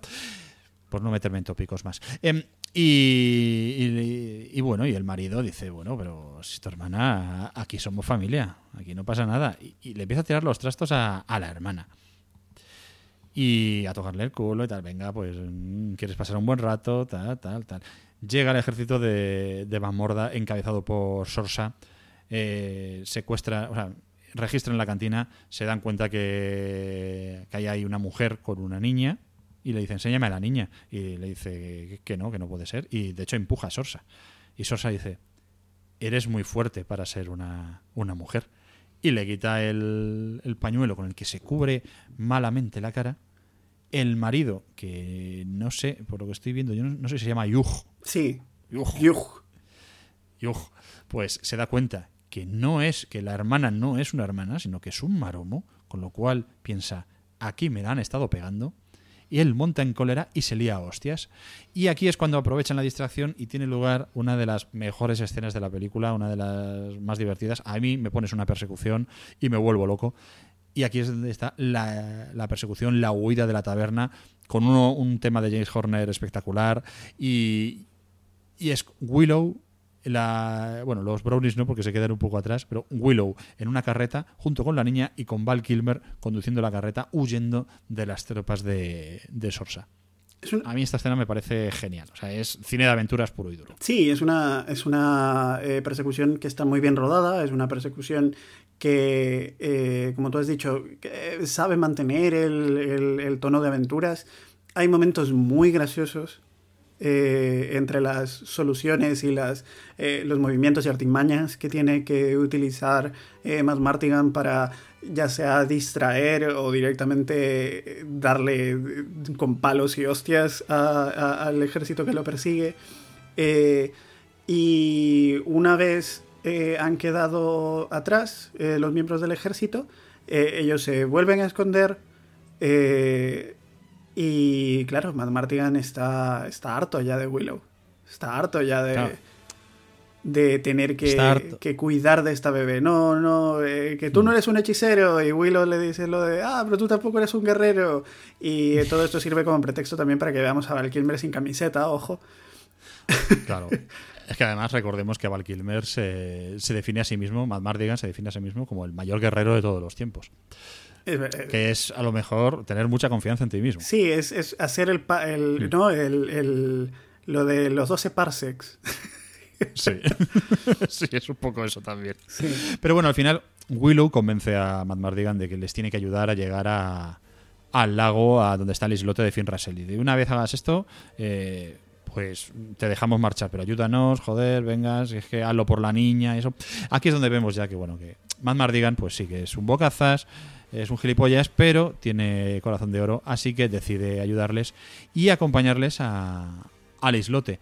Claro, una vez llegan allí, pues mm, aparte de un viaje con divertidas consecuencias, con Matt Mardigan, eh, bueno, con muchas escenas también de visite Gales, visite Nueva Zelanda, y, y Matt Mardigan tratando de darle de comer raíces a un recién nacido. Claro, es que a Cosa él, que- a él lo criaron con raíces, tío. ¿Qué de malo tiene comer raíces? A él y a sus siete hermanos. Pero es, Eran es- otros tiempos. Pero es eso, tío, que llegan al islote en donde se supone que Willow va a encontrar a esta gran hechicera que lo va a ayudar, ¿no? Eh, pero se la encuentra y Hmm. Sí. está convertida en una zarigüeya. Sí, porque claro, de- ella le cuenta que, bueno, ella le cuenta que es una mujer joven y hermosa y una gran hechicera, pero que Morda le, le impuso una maldición y la convirtió eh, en animal. Es, Intenta ah, Willow va a intentar convertirla eh, de nuevo, eh, gracias a la varita que trae consigo, eh, convertirla de nuevo en una hechicera, pero pierde la concentración. por- primero porque no tiene tanto poder como para manejar magia real, él está acostumbrado a pues bueno, pues hacer sus hacer desaparecer cochinillos y cosas así. Eso por un lado. Y segundo, porque llega el ejército de Sorsa que ha capturado a Matt Mardigan, que bueno, había cumplido, había cumplido su palabra, les acompañó y se fue. Había capturado a Matt Mardigan. Mola mucho porque toda la escena está preparada para que pienses que Matt Mardigan les ha traicionado, que es además lo que piensa Willow. Pero te ponen esa escena en la que le meten una pata en la boca y dicen, ya sabía, ya te dijimos que lo- les encontraríamos sin tu ayuda, ja, ja, ja, ja. Y ahí dices, ves, encima le han torturado, le han dado de hostias y no les ha delatado. Matt Mardigan es una buena persona. Es una buena persona, tiene, tiene su corazoncito. Hmm. Claro. Sí. Entonces cogen a la niña, se dan cuenta que tiene la marca en el brazo, que es Elora Danan, que es la niña de la profecía, y los capturan a todos. Y Finn Russell ha pasado de ser un, una zarigüeya a convertirse en un cuervo. Sí, porque el hechizo le sale un poco regular a Willow. No Hmm. controla todavía la magia, no sabe cuáles son las palabras adecuadas y la convierte en un cuerpo. Pero Hmm. es aquí cuando también, digamos, empieza... eh, ya habíamos visto ¿no? La- el actuar de los polvos estos del corazón roto. eh, Pero es que aquí se vuelven a usar. Por- Sí, un poquito, es un, un poquito más tarde. Un poquito más tarde. Porque aquí, antes de eso, cuando capturan a toda esta gente, eh, se los llevan a un campamento que tienen ahí en la montaña, en la nieve. Y aquí tenemos de nuevo otro viaje, otra, otra elipsis con imágenes de viaje caminando por la nieve. El ejército, por ejemplo, eh, Sorsa y su ejército malvado serán malvados, pero al menos deciden darle un traje a, a Matt Mardigan para que no pase frío, porque recordemos que hasta entonces Matt Mardigan iba prácticamente en taparrabos y de repente le vemos con un traje negro. Es verdad, es verdad. ¿Dónde, ¿dónde consiguió el traje? Pues se lo dieron, dijeron, vamos a ver, aquí eh, somos malvados, pero a los prisioneros lo vamos a tratar. bien, Alguno entonces no llevaba vamos un traje- que pilles una, una pulmonía. Alguno llevaba un traje extra y dijo, ah, bueno, Claro. sí. Y curiosamente era de la talla de Matt Martin. Claro que sí. No le, no le pasa como a John McClane, que un, mató un terrorista y tenía pies de mujer. Pero Y aquí pues encontramos de nuevo otra escena durante este, esta elipsis, este viaje, que recuerda mucho a eh, la escena de la compañía del anillo caminando por la nieve cuando los hobbits no podían andar y tenían que ser Boromir, Aragorn y tal los que cargaban con ellos para llevarlos para que no se hundieran en la nieve y aquí ocurre algo parecido entre el cansancio y también la nieve pues es Matt Mardigan el que coge a Willow y se lo echa a hombros sí. Sí, sí, sí. Hmm. Como un buen héroe, vaya, Y e- porque Matt Martigan se está convirtiendo en un héroe. se va convirtiendo. Es el viaje del héroe, total. Y aquí es en el campamento, cuando están encarcelados, cuando aparecen los brownies, que claro, que al ser pequeñitos eh, han huido, no les capturaron. Sí que capturaron, sin embargo, al cuervo, que digo yo, mm, perdieron el tiempo en llevarse al cuervo, eh, el ejército malvado, eh, y meterlo en una jaula. No podían haber dicho, "Ah, puto cuervo, vete de aquí, la rata del aire, ¿sabes? Igual sabían quién era. Bueno, eso es mucho decir. Estoy aquí asumiendo, pero igual. Pero para, Asumimos. para capturar al cuervo, digo yo, que a lo mejor creían que era alguien importante. O algo importante. Y el caso es que, bueno, pues llegan eh, los brownies, coge, rescatan, bueno, les abren la, la jaula a, a esta gente y, eh, bueno, pues eh, se preparan para huir, pero es cosa de Matt Mardigan entrar en la tienda de eh, Sorsa. Sorsa y para coger a, a la niña. Pero antes de todo eso, ¿qué ha pasado? Que como Matt Mardigan tiene unos modales de, de burra y los brownies estos son unos hijos de puta, pues se han peleado mientras, por ver quién habría el quién habría el candado de la jaula y uno de estos brownies dice, ah, sí, pues espérate, y le mete una hostia con la bolsa donde lleva el polvo del corazón roto. Y le cae un Y poquito. claro, claro. Y el personaje de Mad Mar- primero, aquí ya entendemos que cómo funciona el polvo del corazón roto. Y es que no te convierte en homosexual. O sea, puede hacer que te enamores de un gato si lo ves. Pero aquí el personaje de Matt Mardigan ve a Willow, ve, a, ve incluso al cuervo y no pasa nada. Pero es en el momento en el que entra en la tienda de campaña de Sorsa para rescatar a la niña, cuando se da cuenta que ve a Sorsa y dice, hostia, a esta mujer la he visto yo en un sueño. es, un, enamora. es un polvo que te hace que te hace hetero esto, entonces. Eh, sí. Porque es verdad, o sea, ve, A ve ver. a los brownies, ve al, al Willow, habla con Willow, de hecho, antes de entrar a la con tienda. Willow, claro. Eh, Willow es el que le da instrucciones de, hey, tienes que entrar a por la niña y a por tal cosa y no te distraigas. Pero él está concentradísimo en la mujer que está durmiendo en aquella cama. Le, le empieza, le empieza a, a- a- a- a hablar casi en, en poemas, ¿no? Sí, sí, sí, sí. o te quiero, Sorsa. Eh, si me ma- mátame si quieres, pero moriré feliz porque. Claro, porque Sorja se despierta, vez. le- le- lo apunta con una espada, con una, bueno, una, una daga más bien, Sí, sí, sí. y le dice, pero ¿qué, qué cojones haces tú aquí? Claro. Y ves aquí También que... hay que decir, hay que decir que hay un detallito que la primera vez que Val Kilmer ve a Sorsa en la en la taberna ya hace ademán de quedarse prendado de ella, así que a lo mejor quizás el flechazo vino antes del polvo del corazón roto y ¿El flechazo vino antes hizo- del polvo? Yo creo que sí, el flechazo antes del polvo. No, pero es cierto, es cierto. Ya se habían hecho miraditas, ya, Hmm. ya había habido intercambio ahí un poco de... Se habían hecho ojitos, se habían, in- habían intercambiado cumplidos, porque ella le dice, Hmm. hey, eres muy fuerte, y él le dice algo parecido a ella también. Sí. Pero bueno, aquí es donde, eh, a raíz de, de este enredo, cuando rescatan a la niña y tal, tiene lugar otra de las grandes escenas de acción de la película, que es otra huida, otra persecución, pero esta vez con, con un escudo, a- como si fuese un trineo. Sí, un pequeño trineo, van por ahí por la nieve, eh, agarrándose muy fuerte a la niña para que no se les escape. Eh, Hmm.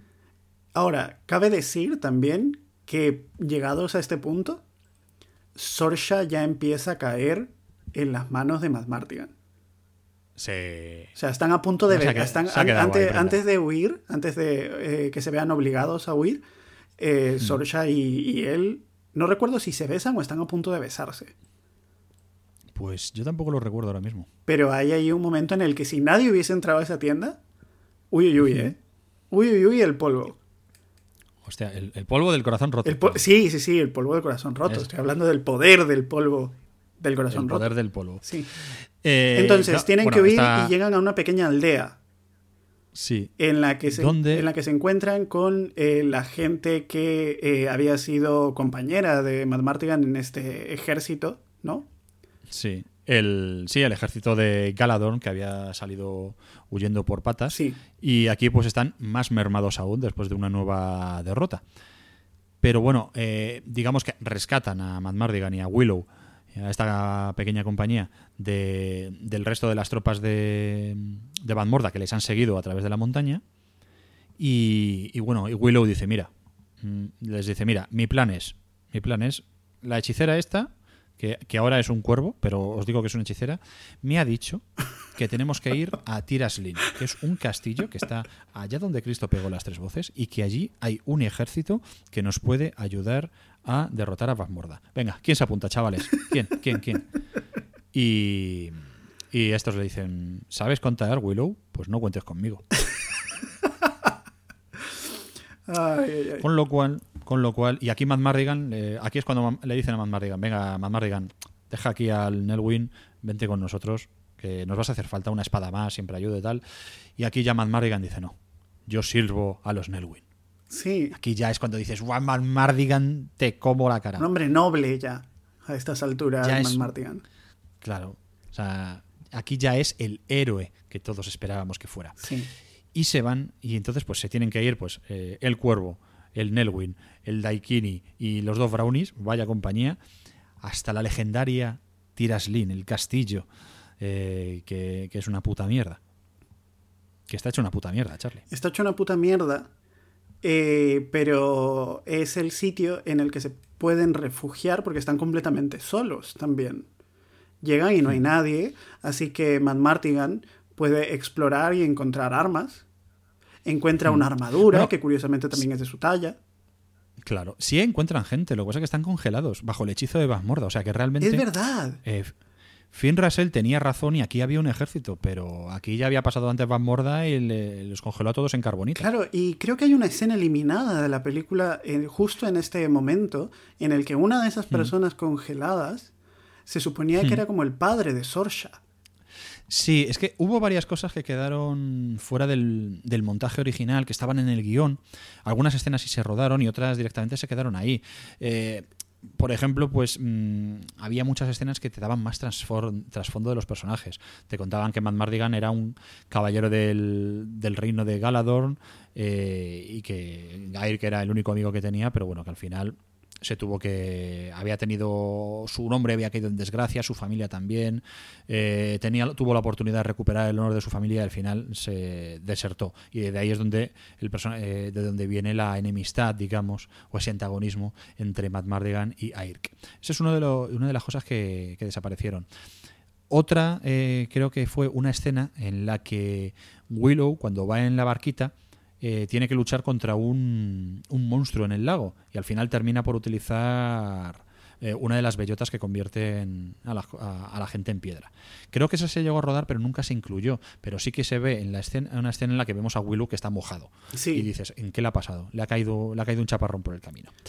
Y luego está eh, esta que comentas, y es que Sorsa originalmente era hija del rey de Tiraslin, que era un buen hombre, era un tipo majo, eh, buen tipo en general, y que se había opuesto al, reinado de, de Morda. Que esto ya te, daba como esa pista de, de, que Sorsa tenía, en el fondo, tenía esa capacidad de ser buena, porque venía de, de buena, buena familia. Y Sorsa encontraba a su padre convertido eh, casi en piedra, no del todo, pero él pues como que recuperaba un poco la conciencia la conciencia y le revelaba a Sorsa pues oye que Morda no es tu madre yo soy tu padre tu madre la mató este esta hija de puta eh, tal eh, contra contra y es lo que hace que ella pues efectivamente pues se revele al final contra su madre. Mientras que eh, en la película pues es un es más el amor por Matt Mardigan lo que hace que, cambie de capa. Mientras que en el guion original pues era un poco el descubrir sus orígenes y ver que que, bueno que es que, Matt Mardigan era una hija de puta vaya. Una hija de puta, vaya. No me queda no me queda claro realmente, ahora que lo pienso, si Morda es la era la en este guion original era la madre real de, de Sorsa y que traiciona a su padre y tal, o simplemente que cuando se carga el castillo y a todos, pues se queda con la niña y la adopta como tal. Claro, eso no, eso no, no queda como claro, ¿no? Sí, no, no me queda muy claro. Hmm. Todo esto parece ser que estos detalles que dan más trasfondo a los personajes sí que aparecen tanto en la novelización que se hizo de, de la película, que antes, bueno, esto lo hemos comentado ya alguna vez, que antes se sacaban muchas adaptaciones directamente en libro de, la, de las películas de éxito, y también eh, en el cómic, porque Marvel tuvo, tenía los derechos de la, tuvo los derechos de la película y publicó una, una serie de, de cómics adaptando la, adaptando la, la peli sin más. Y todo eso aparece ahí. Vaya. Eh, no sé si te acuerdas también que hubo como un par de videojuegos, adaptaciones de historias de Willow, que creo que también como que continuaban la historia de Willow. Mm. Eh, sí, yo uno, uno, era un poco En, la, estela de eh, The Legend of Zelda. Sí. Y el, e y el otro tiene, tiene, tiene pinta ya de, que era más eh, de acción, plataforma. Sí, ese es el que recuerdo yo más porque cuando te bajabas un pack de, los emuladores de Capcom, que tenían el Street Fighter, el, el Alien vs Predator y todo, o el Capitán Comando y tal, pues había uno de Willow y yo nunca recuerdo haberlo jugado en recreativa, pero sí que hubo una recreativa que era, pues eso, más ese rollo que tú dices, más juego de acción y plataformeo. Correcto, sí, sí. Sí. Eh, y luego ya, ya hablaremos de esto más allá, pero eh, el futuro de Willow está en novelas, más allá de la serie de, hmm. televisión que... Sí, sí, sí, de eso ya lo comentaremos, pero sí, Willow, la historia de Willow eh, continúa, cuando finaliza la película, continúa en novelas y en una serie de televisión. Pero bueno, no adelantemos acontecimientos, volvemos a... Al castillo. al castillo de Tiraslin, donde, donde eh, Willow y Van Mardigan se refugian, sabiendo que el ejército de, de Van Morda eh, dirigido por Sorsa, va a ir a por ellos y donde ellos tratan de hacerse fuertes. Y, aquí, bueno, aquí descubren que entre que en este castillo lleno de mierda y muerte, lo que hay son trolls. Sí, eh, pero no son los trolls como te puedes imaginar que aparecerían en cualquier representación eh, de fantasía mitológica. Son más bien como, como monos muy quemados. sí, sí, sí, sí, son monos peludos. Sí que trepan, trepan por las paredes y, sí, sí, sí. Son, son como, no, sé si te acuerdas de los eh, malos de Power Rangers, que habían unos como negros muy peludos. Hmm. también es cierto que tienen un aire a los trolls de David el Nomo. Ah, ok, ahora Se lo veo. un poquito sí. a eso. Sí, se parecen un poquito a esto. Pero sí, tú buscas un- la imagen de un troll eh, en el bestiario de Dungeons and Dragons y, y no te salen eso. eso está claro. Y eh, en este momento, pues luchando con, mientras tiene lugar este combate contra, contra el ejército de, de Morda y Willow tiene que hacer frente a los trolls que se encuentra, Willow, que sigue siendo un mago patán, utiliza la varita para intentar librarse de uno de los trolls y en lugar de matar al troll lo que hace es transformarlo y le transforma en un dragón de dos cabezas. Sí, que cuyo, cuyo nombre es un poco curioso porque se llama Evorsisk, pero es que eso es una Hmm. referencia. Sí. Eh, que me parece que cuando vieron la película, igual no la pillaron ellos, ellos tampoco, ¿eh? pero es una. eh, este monstruo de dos cabezas se supone que estaba llamado así eh, por los críticos de cine Gene Siskel y Roger Ebert, que por aquel entonces pues tenían su conocido programa de televisión Siskel and Ebert, en donde te daban o pulgar arriba o pulgar abajo. Sí, esto realmente, el nombre de este dragón mm, no se, no se dice en ningún momento en la película. Sí que, sí que salen las novelizaciones lo- y también en el dossier de prensa. Yo no sé si esto es a posteriori, quizás porque no le dieron una buena crítica a Willow o quizás porque George Lucas o Ron Howard pues le, les tenían, le tenían manía. El caso es que a este dragón pues le nombran, eh, le nombran así por, por estos, dos estos dos señores. Pero lo que mola de- del dragón es que, bueno, si vemos la película ahora, pues obviamente los efectos especiales nos pueden encantar. Pero en aquel momento los efectos especiales de Willow eh, eran punteros en todo. Tanto en la técnica del morphing, cuando Finn Russell se va transformando de un animal a otro, o, o en la técnica del, del el go motion. Porque este, este bicho, el, este Evorsisk, el diseño del, del bicho, la, la creación, digamos, ¿vale? La, la hizo. La hizo, bueno, primero el dibujo, digamos, lo hizo Ralph McQuarrie, que era el diseñador del Retorno del Jedi, y de hecho era un descarte de, de una criatura que iba a salir en el, en el Retorno del Jedi. Pero luego los, eh, los encargados de los efectos especiales, en concreto Phil Tippett y Randy Dutra, que son dos especialistas, sobre todo a la hora de crear criaturas animatrónicas, pues fueron ya los que hicieron el, la maqueta, el modelaje para el, para el bicho. Phil Tippett, por ejemplo, es el tipo que eh, no solo había trabajado en el Retorno del Jedi, sino en, en Parque Jurásico también. Y esta es la primera vez que se utiliza la técnica del Go Motion, creada por, por Phil Tippett. Si el, si el stop motion, que para el que no lo sepa es esta técnica en la que se utilizan imágenes fijas de, maquetas y en las cuales les vas cambiando la postura para que luego cuando se vea en conjunto pues te, te dé esa sensación de movimiento, algo en lo que Ray Harryhausen es el maestro absoluto, pues el Go Motion es una evolución de esa técnica y lo que hace es que las maquetas, los muñecos, pues tienen sus propios movimientos. Entonces, eh, la cuando, cuando se ruedan, no solo juegas con las imágenes fijas, sino que también con que se muevan. He dicho que la primera vez que se utilizaba era en esta película y es mentira. La primera vez que se utilizó esta técnica, que fue creada por Phil, Phil Tippett, fue en El Imperio Contraataca, tanto para crear los Town Town, la- las monturas que tienen en, en HOT, como los AT-AT, la- los andadores de cuatro patas que utilizaba el Imperio y que luego derriban con, con los con las naves de los Speeder, los Snow Speeder. Hemos sido engañados, ¿eh? Nos han dicho que era la primera vez y no era la primera vez. Pero, pero no es de extrañar. Os, os he engañado yo.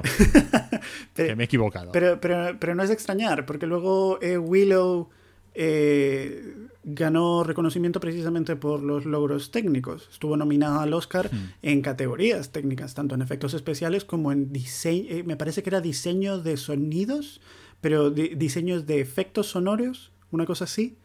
Eh, que creo que es una, Pues que creo que es una categoría ser. que ya no existe y, era, estaba nominado solo en esas dos categorías y creo que perdió en efectos especiales pero porque competía con eh, Who Framed Roger Rabbit Hmm, Claro, que ese año, ese año que le engañó a Roger Rabbit, hostia, eh, fue importante. sí Fue importante. Eh, pues aquí es donde, o sea, este es otro de, lo- de los clímax de, de la película, el combate contra, contra el dragón. Además, hay una escena que me hace mucha gracia, que es eh, Matt Mardigan luchando, qui- quitándose soldados de, de encima, luchando contra el dragón, y Willow que se queda prendado, le mira y dice, de verdad es el mayor guerrero de todos los tiempos. Es que Matt Mardigan está eh, eh, dispuesto a sacrificarse ya por, por Willow y la seguridad de esta niña. Es que es, es to- tiene todas las cualidades de alguien heroico. Eh, Sí. que es sacrificarse por el, por el bien. Y hay una escena, ¿no? En la que está él en una, en un- en una catapulta. Y Sí. Willow está en aprietos y corta el- la, la cuerda que sostiene la, la- la catapulta. Mm. Él es lanzado por los aires, se da una hostia que no veas contra las paredes del- del- de una de las torres del castillo y finalmente llega a salvar la vida de Willow en, en el último instante Sí. contra este monstruo de dos cabezas. Eh, y durante todos estos actos heroicos, eh, por supuesto, el monstruo de dos cabezas no responde ni al ejército de Sorsha, ni a los intereses de Willow. Entonces los dos como que se tienen que unir, ¿no? Eh, a, a- derrotar a esta, a esta bestia. Sorsha está encantadísima con todo lo que está haciendo Matt Mardigan. Claro, aquí es el momento que dice, hostia, eh, es que es un chulazo. es un chulazo. ¿Acaso no debo yo de traicionar a mi madre? Pues claro, recordemos, recordemos que no sabe lo del padre, porque eso no se ha rodado. Claro. Entonces, Sosa dice, ¿acaso no debo yo traicionar a mi madre por este morenazo? Claro, y, lo hace, lo hace porque ne- Y lo hace. Necesita, necesita la polla de ese morenazo, básicamente. Claro.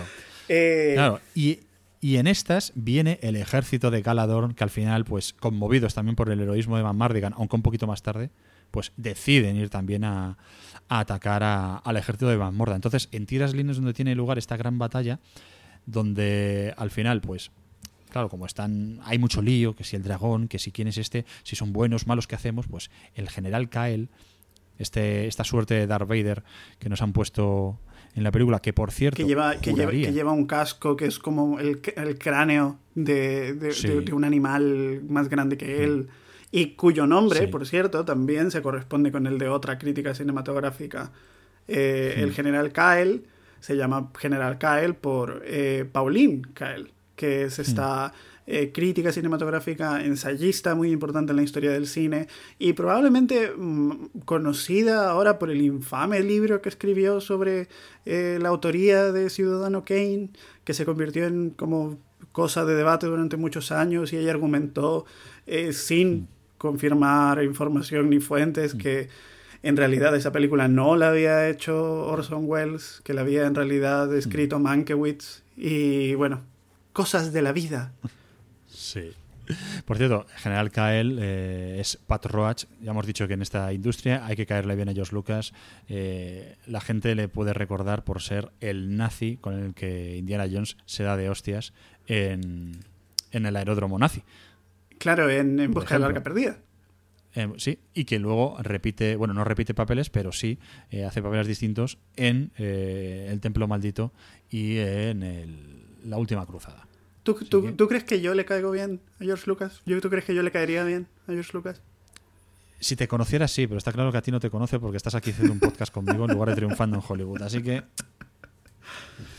es lo que toca. Sí, ya lo, hemos- Bueno, pues ya lo hemos dicho antes. Todo lo que toca George Lucas es oro. No hay, no hay nada malo que Hmm. haya hecho ese hombre. Nada. Nada. El caso es que Kael dice, anda, mira, si hay una niña ahí tirada. Hay un bebé. Y hay un bebé. ¿Será este el bebé que vengo buscando y por el que me ha bofeteado mi reina Bazmorda por no traérselo a tiempo? Va a ser que sí. Entonces mola porque coge al bebé y él carga con la espada como luchando contra el ejército de Galador y dice le arenga a los soldados para que para que se enfrenten a ellos hasta la muerte, pero él se pira con el bebé. Pero es que él está cosas más importantes y finalmente se lo lleva Claro. la reina eh, Badmorda. Es que, a ver, es que, es que hay una escena antes en que, como le están tardando mucho en conseguir el bebé, Van Morda le cruza la cara a- al general Kael. Oh, menuda, menuda humillación. Claro. Ojo, cuidado con eso. Eh, claro, al final, pues, con el ejército reunido, dicen, hostia, eh, ¿qué hacemos? Y al final deciden seguir a, a Willow, a Mad Mardigan y asediar el castillo de Bazmorda eh, para conseguir que recuperen al, recuperar a la, a la bebé. Y van, van se a- plantan todos. Van acompañados además por, un, por una oveja, por una, Bueno, no es una oveja, Una es una cabra. cabra, ¿no? Es una cabra. Sí. Es una cabra porque Finn Russell, eh, nuevamente, Willow ha intentado devolverla a su, a su cuerpo, a, a que sea una, una joven poderosa y hermosa, y la ha convertido en una cabra. Van Morda sale ahí al balcón del castillo y, bueno, mm, se encuentra con esto que vamos a escuchar.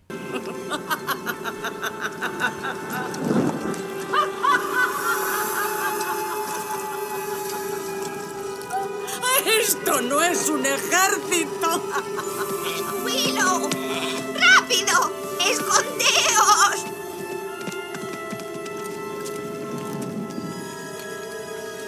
Recita el salmo del refugio. ¡Protégete! ¿Por qué? ¡Hazlo!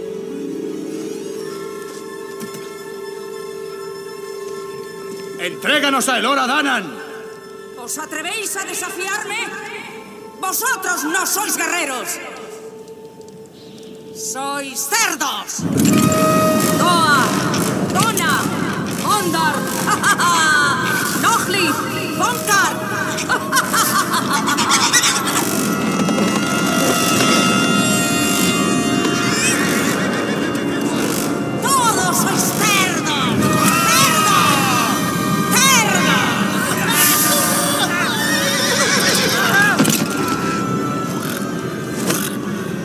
Abagdu, Luada, Bane of Hain.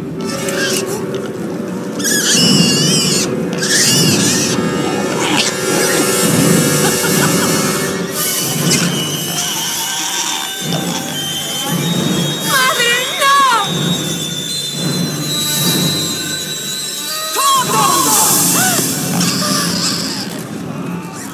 A mí esta escena me daba cosica de pequeño, el ver esa transformación, convertirlos a todos ahí en cochinos.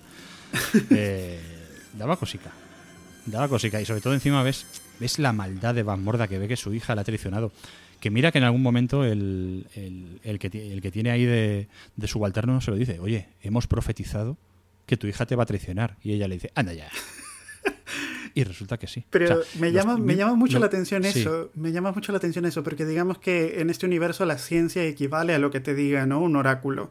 Hmm. Y entonces el Sí. oráculo te dice, oye, que una niña te va a destronar y tienes que perseguir a esa niña y matarla. Y tú dices, vale. Pero luego viene otro oráculo y te dice, oye, que tu hija Sorsha te, te va a apuñalar por la espalda. Y tú dices, sí, tú qué sabrás.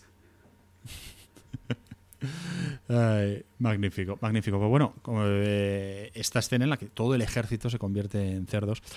Aquí es donde podemos hacer un mini alto en el camino para comentar algunas cositas de animales. Porque, por ejemplo, tú al principio de la película comentabas que te molaba mucho el diseño de los perros diabólicos de Van Morda, ¿verdad? Sí.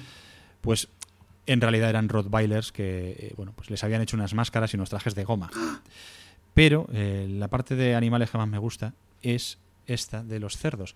Porque cuando están los, todos los cerdos que utilizaron en el asedio del castillo, en esta escena, eh, estaban todo el rato intentando follar entre ellos. Entonces, el equipo tenía que echarles agua fría para separarlos, para poder rodar sin que hubiera escenas de erotismo, de erotismo animal. Ay, ay, ay. Es que trabajar con animales al final es muy difícil, tío. Trabajar con animales, con es muy animales y con niños siempre. Sí. Así que eh, Matt Martigan y, y Sorsha no eran los únicos que habían consumido un poco de, de- de- de esos polvos. Los cerditos también. roto, los cerditos también.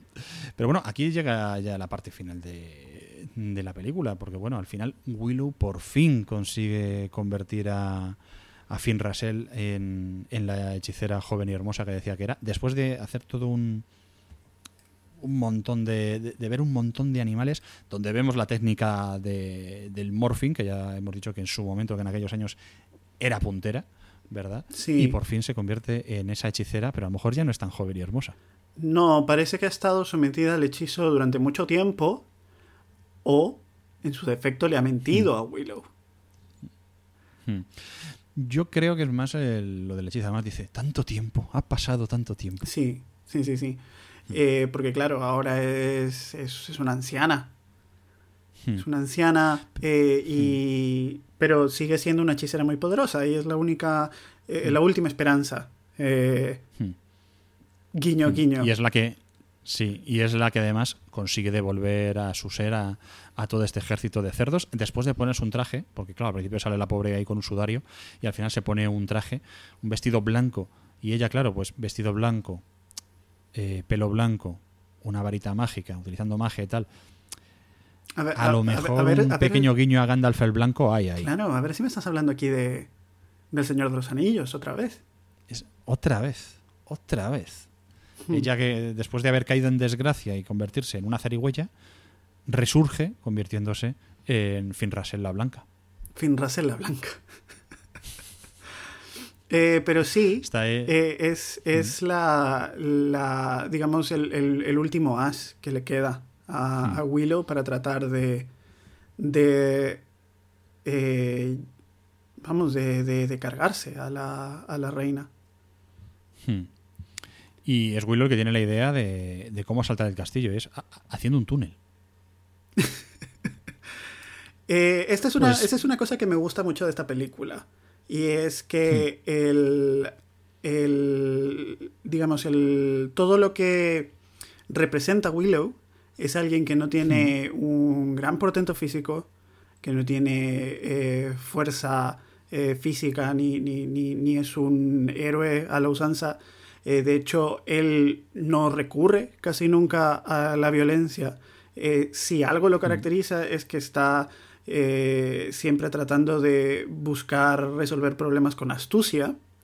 Eh, Su principal característica es la de alguien que está destin- destinado a cuidar de una niña, no de, no, no de protegerla física y, y- y militarmente, no, no de unirse a un ejército para protegerla de esa manera, sino simplemente cobijarla, darle de comer, sabes que duerma bien, de- de- de- eh, calmarla cuando llora. Y entonces, Es que él, es, él es, es granjero y es un padre, al fin y al cabo. claro.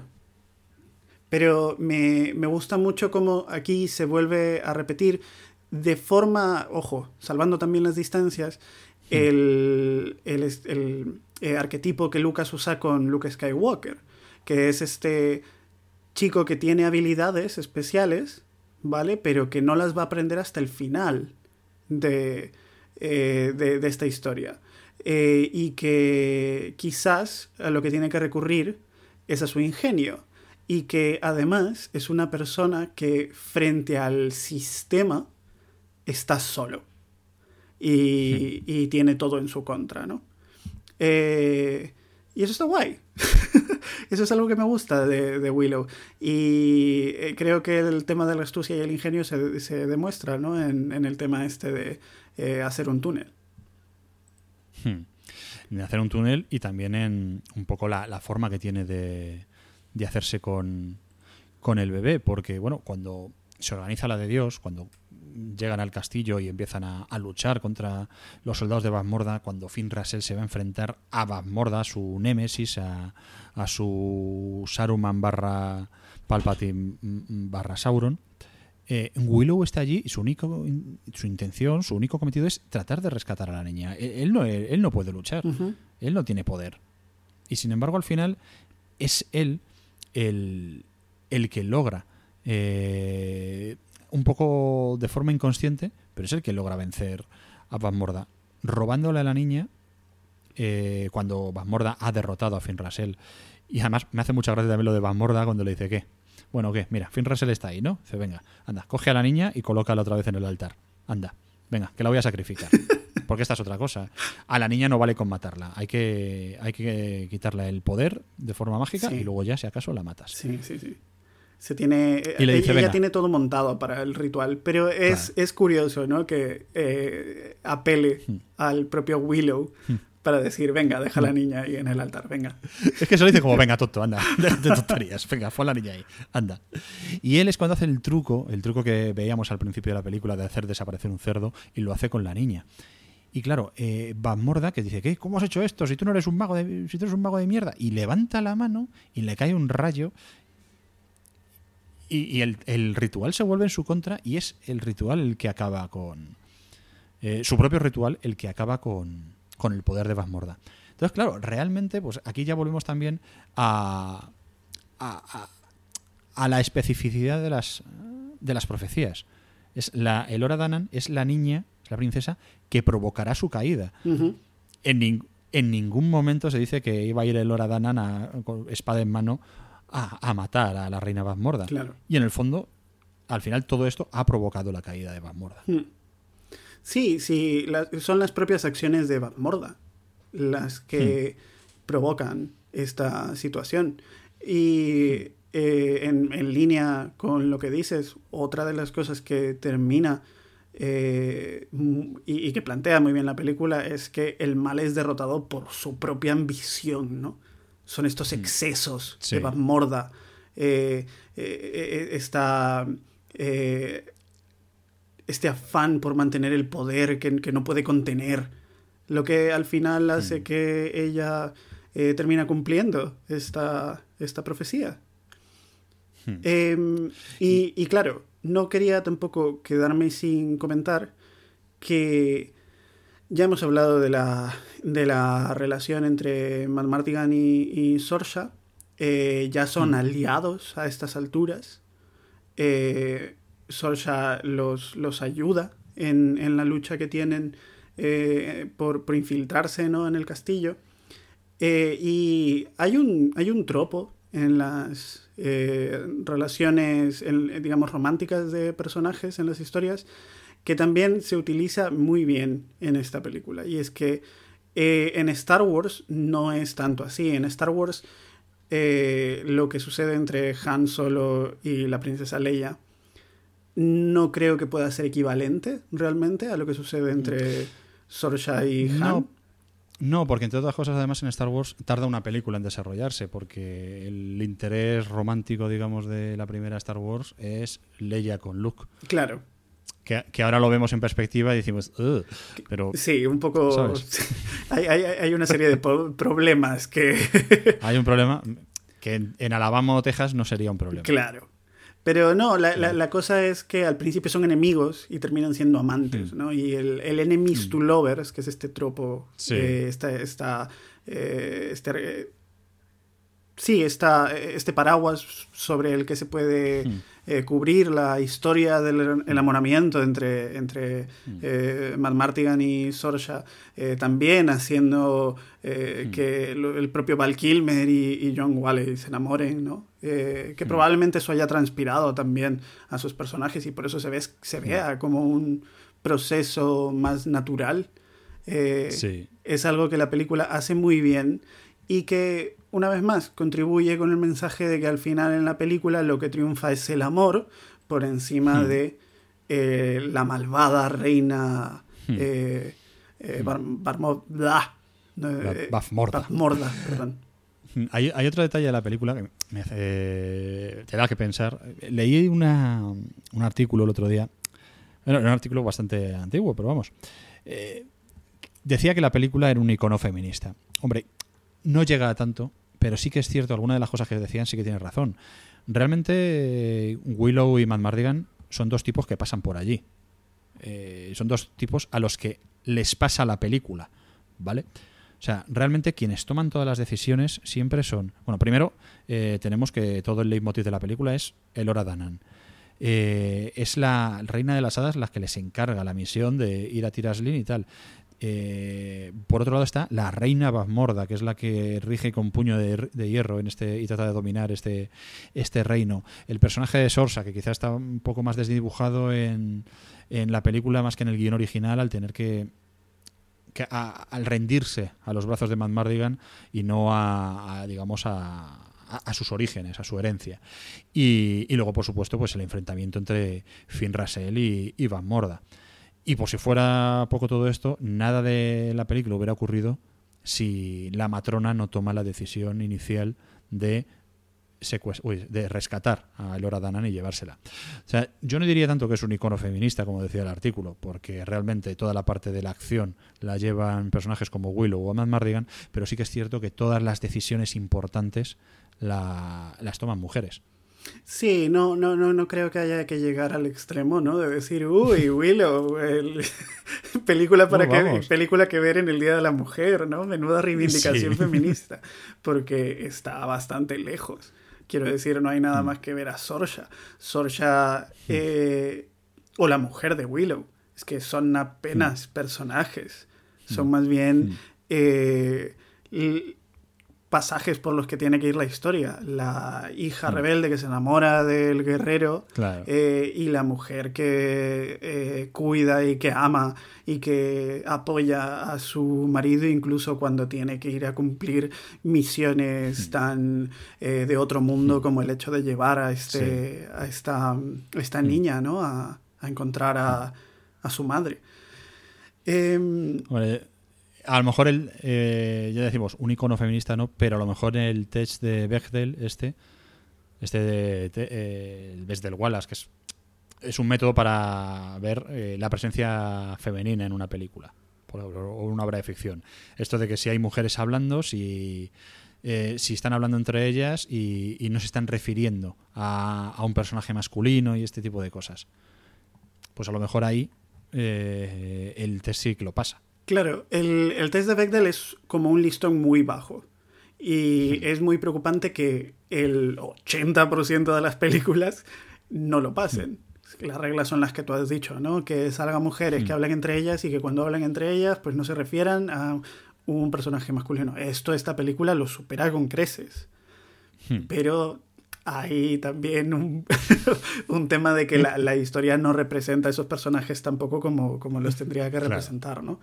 Eh, aún así, Willow, eh, llegados ya a este punto, podemos decir además que hemos, que hemos- que hemos llegado al final de la película. Willow hace, Sí. hace esta ilusión, ¿no?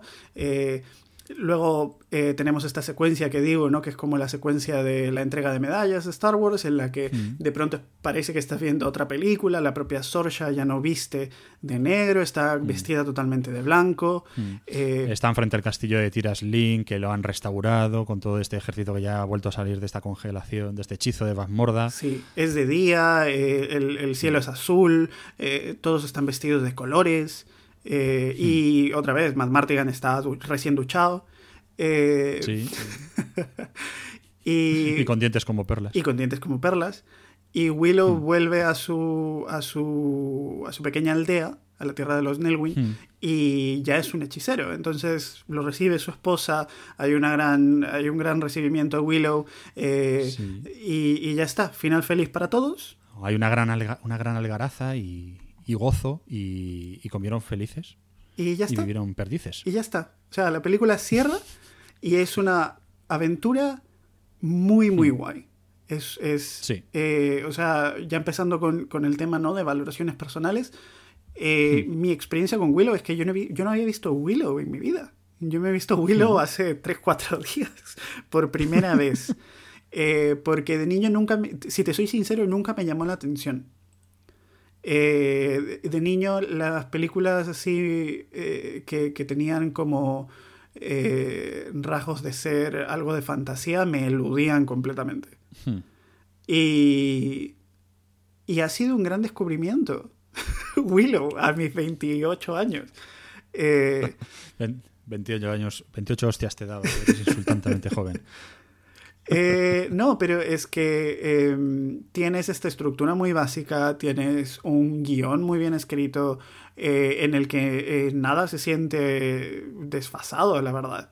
Eh, na- na- nada se siente como que ha sido, eh, como que es de otra época, o, o que se hagan referencias, o que se haga, eh, se hagan chistes o, o- o escenas con fin humorístico basadas en un sentido del humor que haya quedado incluso anticuado, ¿no? Es como una película muy pura en la que Sí. los valores que sostienen la historia son lo que hemos dicho, ¿no? La lucha por la justicia, eh, el cuidarse el uno al otro, eh, el amor que se puede eh, tener por otras personas. hay incluso un- un- una lectura que se puede hacer por el, por el respeto a, a- a otras especies, otras razas. Hmm. o el, Claro, sí, sí. Los de Kini pueden aprender a, a respetar a los Nelwyn, ¿por qué tú no? Claro, Claro que sí. claro. Eh, y yo qué sé, es que mola, Willow mola. Y, y- Mm. Sí, y- Willow mola mucho. y me parece muy eh, raro. eh, Hmm. Adelantábamos ya que sí que ha tenido continuaciones, ¿no? Pero me, pero me parece muy raro que no haya sido el inicio de una Hmm. gran franquicia, ¿sabes? Claro. Pues mira, esto te lo, te lo explico rápido, luego doy mi valoración y, y nos despedimos porque está, está la, la niña me está diciendo que, que, oye, ¿dónde está su padre? En realidad es su madre que me está diciendo, eh, ¿qué pasa? Y con razón. Pues mira, a ver, el problema de que esto no triunfase fue realmente eh, la taquilla norteamericana. O sea, la idea de ellos, Lucas, era crear otra franquicia al estilo de Star Wars. Eh, la película tampoco es que fuese un fracaso, ¿vale? Pero esperaron hacer una taquilla como la de ET, que ya son palabras mayores. Uf. Pero la peli compite en cartelera en aquel momento con Cocodrilo Dandy 2, Rambo 3 y Big, del Tom Hanks bueno. ¿Qué pasa? Pues esto, eh, la baja taquilla, en cierta forma le dio la razón a varios estudios que no quisieron cofinanciar la película, porque la fantasía como género familiar se había pegado varios palos en la década de los 80. Películas como Cruel, Legend, eh, Dentro del laberinto o El dragón del lago de, fuego habían sido fracasos en, en, taquilla. Conan sí fue un pelotazo, pero Conan el destructor también se la pegó. Y luego vendrían otros productos, pero ya de más de serie B, como El señor de las bestias o la saga de Ator, que se firmó en Italia, de Joe D'Amato. Vamos, en cualquier caso, esas son ya más rollo espada y brujería y están orientadas a otro tipo de público. Willow, pues entre la taquilla internacional, el vídeo, los derechos televisivos, pues al final sacó beneficios, pero no, no fue el éxito que ellos esperaban.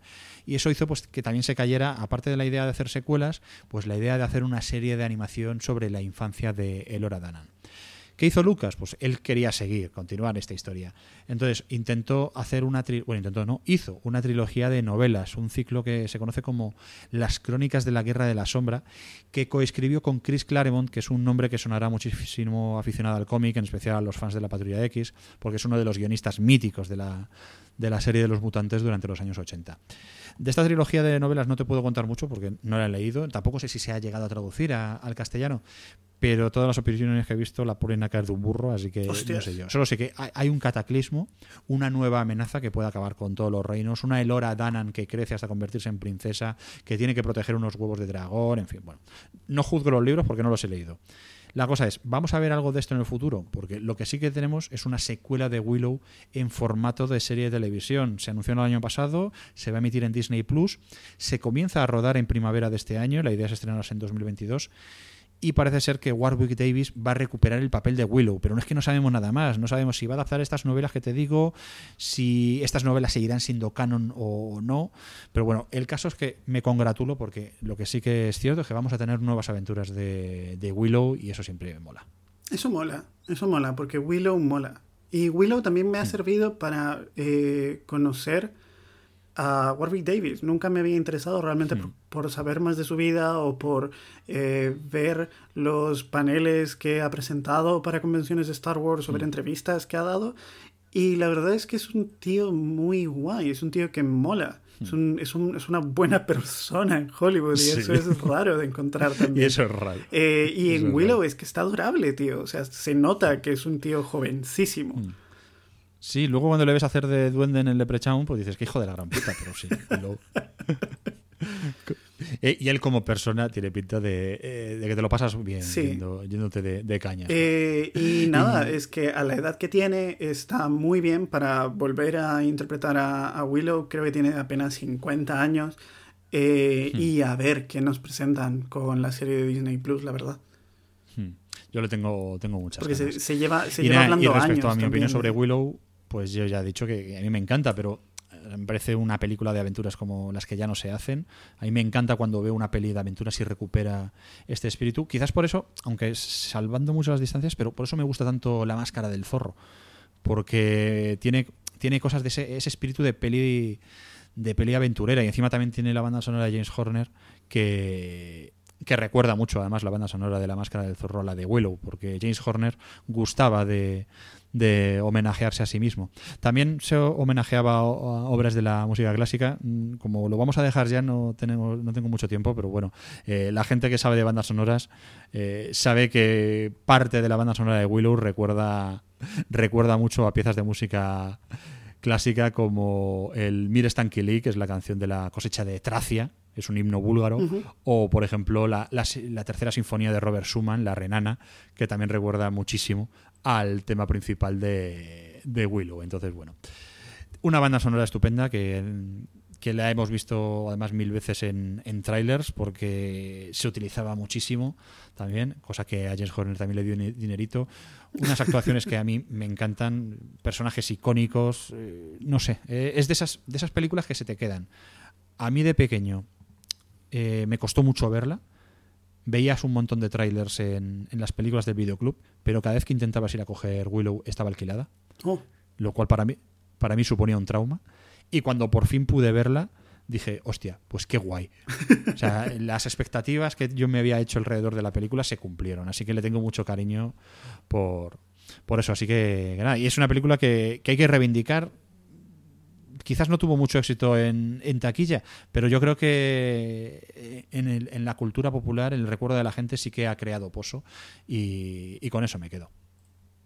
Sí, es que es eso. Eh, es una película que creo que se tiene que defender precisamente porque es símbolo de una cosa que se puede hacer con total normalidad en, el- en la fantasía y que llegó a hacerse en un tiempo también en, en el que igual las audiencias estaban ah, acostumbradas, porque esto no, no- no lo hemos hablado ya, eh, ya no tenemos tiempo, pero estaban acostumbradas a ver como películas muy de nicho en la fantasía, eh, películas Sí. eh, o que eran parodia de la misma o que eran muy muy oscuras, eran ya muy de la vertiente de la fantasía oscura. Y luego tienes Willow, que es una película que realmente apela a eh, valores universales y que no tiene eh, señas muy complicadas para que eh, el público que no está familiarizado con la fantasía la Hmm. pueda seguir, ¿no? Y en Sí. ese sentido es totalmente una película de George Lucas y, y- y es que se nota. Hmm.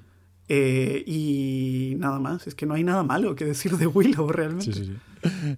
Es la magia, la magia de, de George Lucas. Bueno, pues nos vamos a marchar ya, Charlie. Eh, hay que recordar a la gente donde nos pueden decir cosas. Lo que pasa es que como tú cambias de cuenta de Twitter, pues ahora ya no sé cuál es la tuya.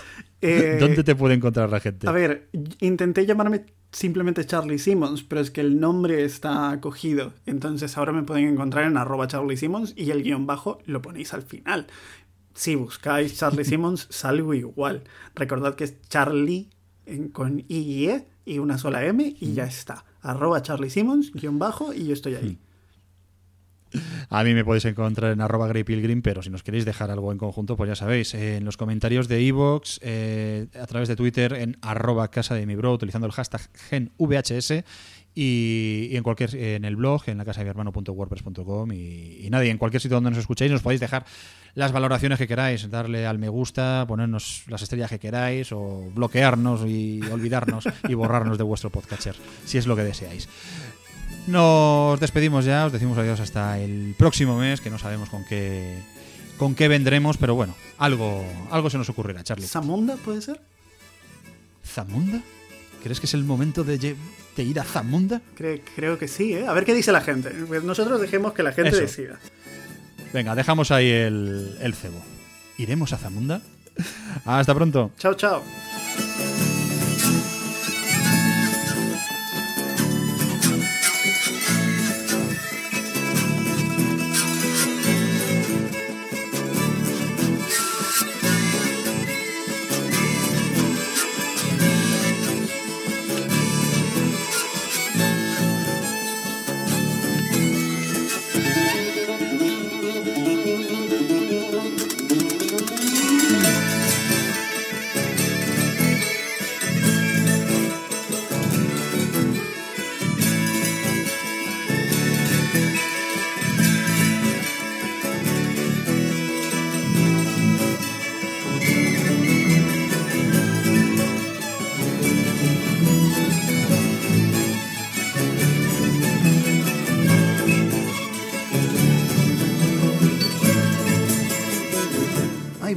Nos hemos quedado sin hacer el usual baile de actores y contaros qué otros actores pudieron haber interpretado a los personajes de la película. Y es que, claro, a ver, hay dos razones de por qué pasa esto. Eh, la primera es que el personaje de Willow se escribió con Warwick Davis en mente. Realmente no había nadie más para interpretarlo. Y segundo, pues no hemos encontrado información suficiente en Internet para elaborar una lista completa. Eso sí, lo que sí podemos mencionar es que Matt Martigan pudo haber sido John Cusack, que estuvo a punto de quedarse con el papel, según contó Warwick Davis en una entrevista hace unos años. Y también pudo haber sido Matt Frewer, que quizás es más recordado como uno de los vecinos de Rick Moranis en Querida encoge a los niños. También ha sido Moloch en la adaptación eh, de Watchmen que perpetró Zack Snyder y más recientemente ha sido el Dr. Aldous Leakey en la serie Orphan Black. A ninguno de los dos le salió mal la jugada. De hecho, eh, Cusack fue y fue el protagonista de Un Gran Amor, una de las películas icónicas de Cameron Crowe, con esta imagen de el chico sosteniendo la radio por encima de la cabeza para conquistar a la chica de sus sueños. Eh, así que eso es lo que hay. Ahora sí, chao, chao.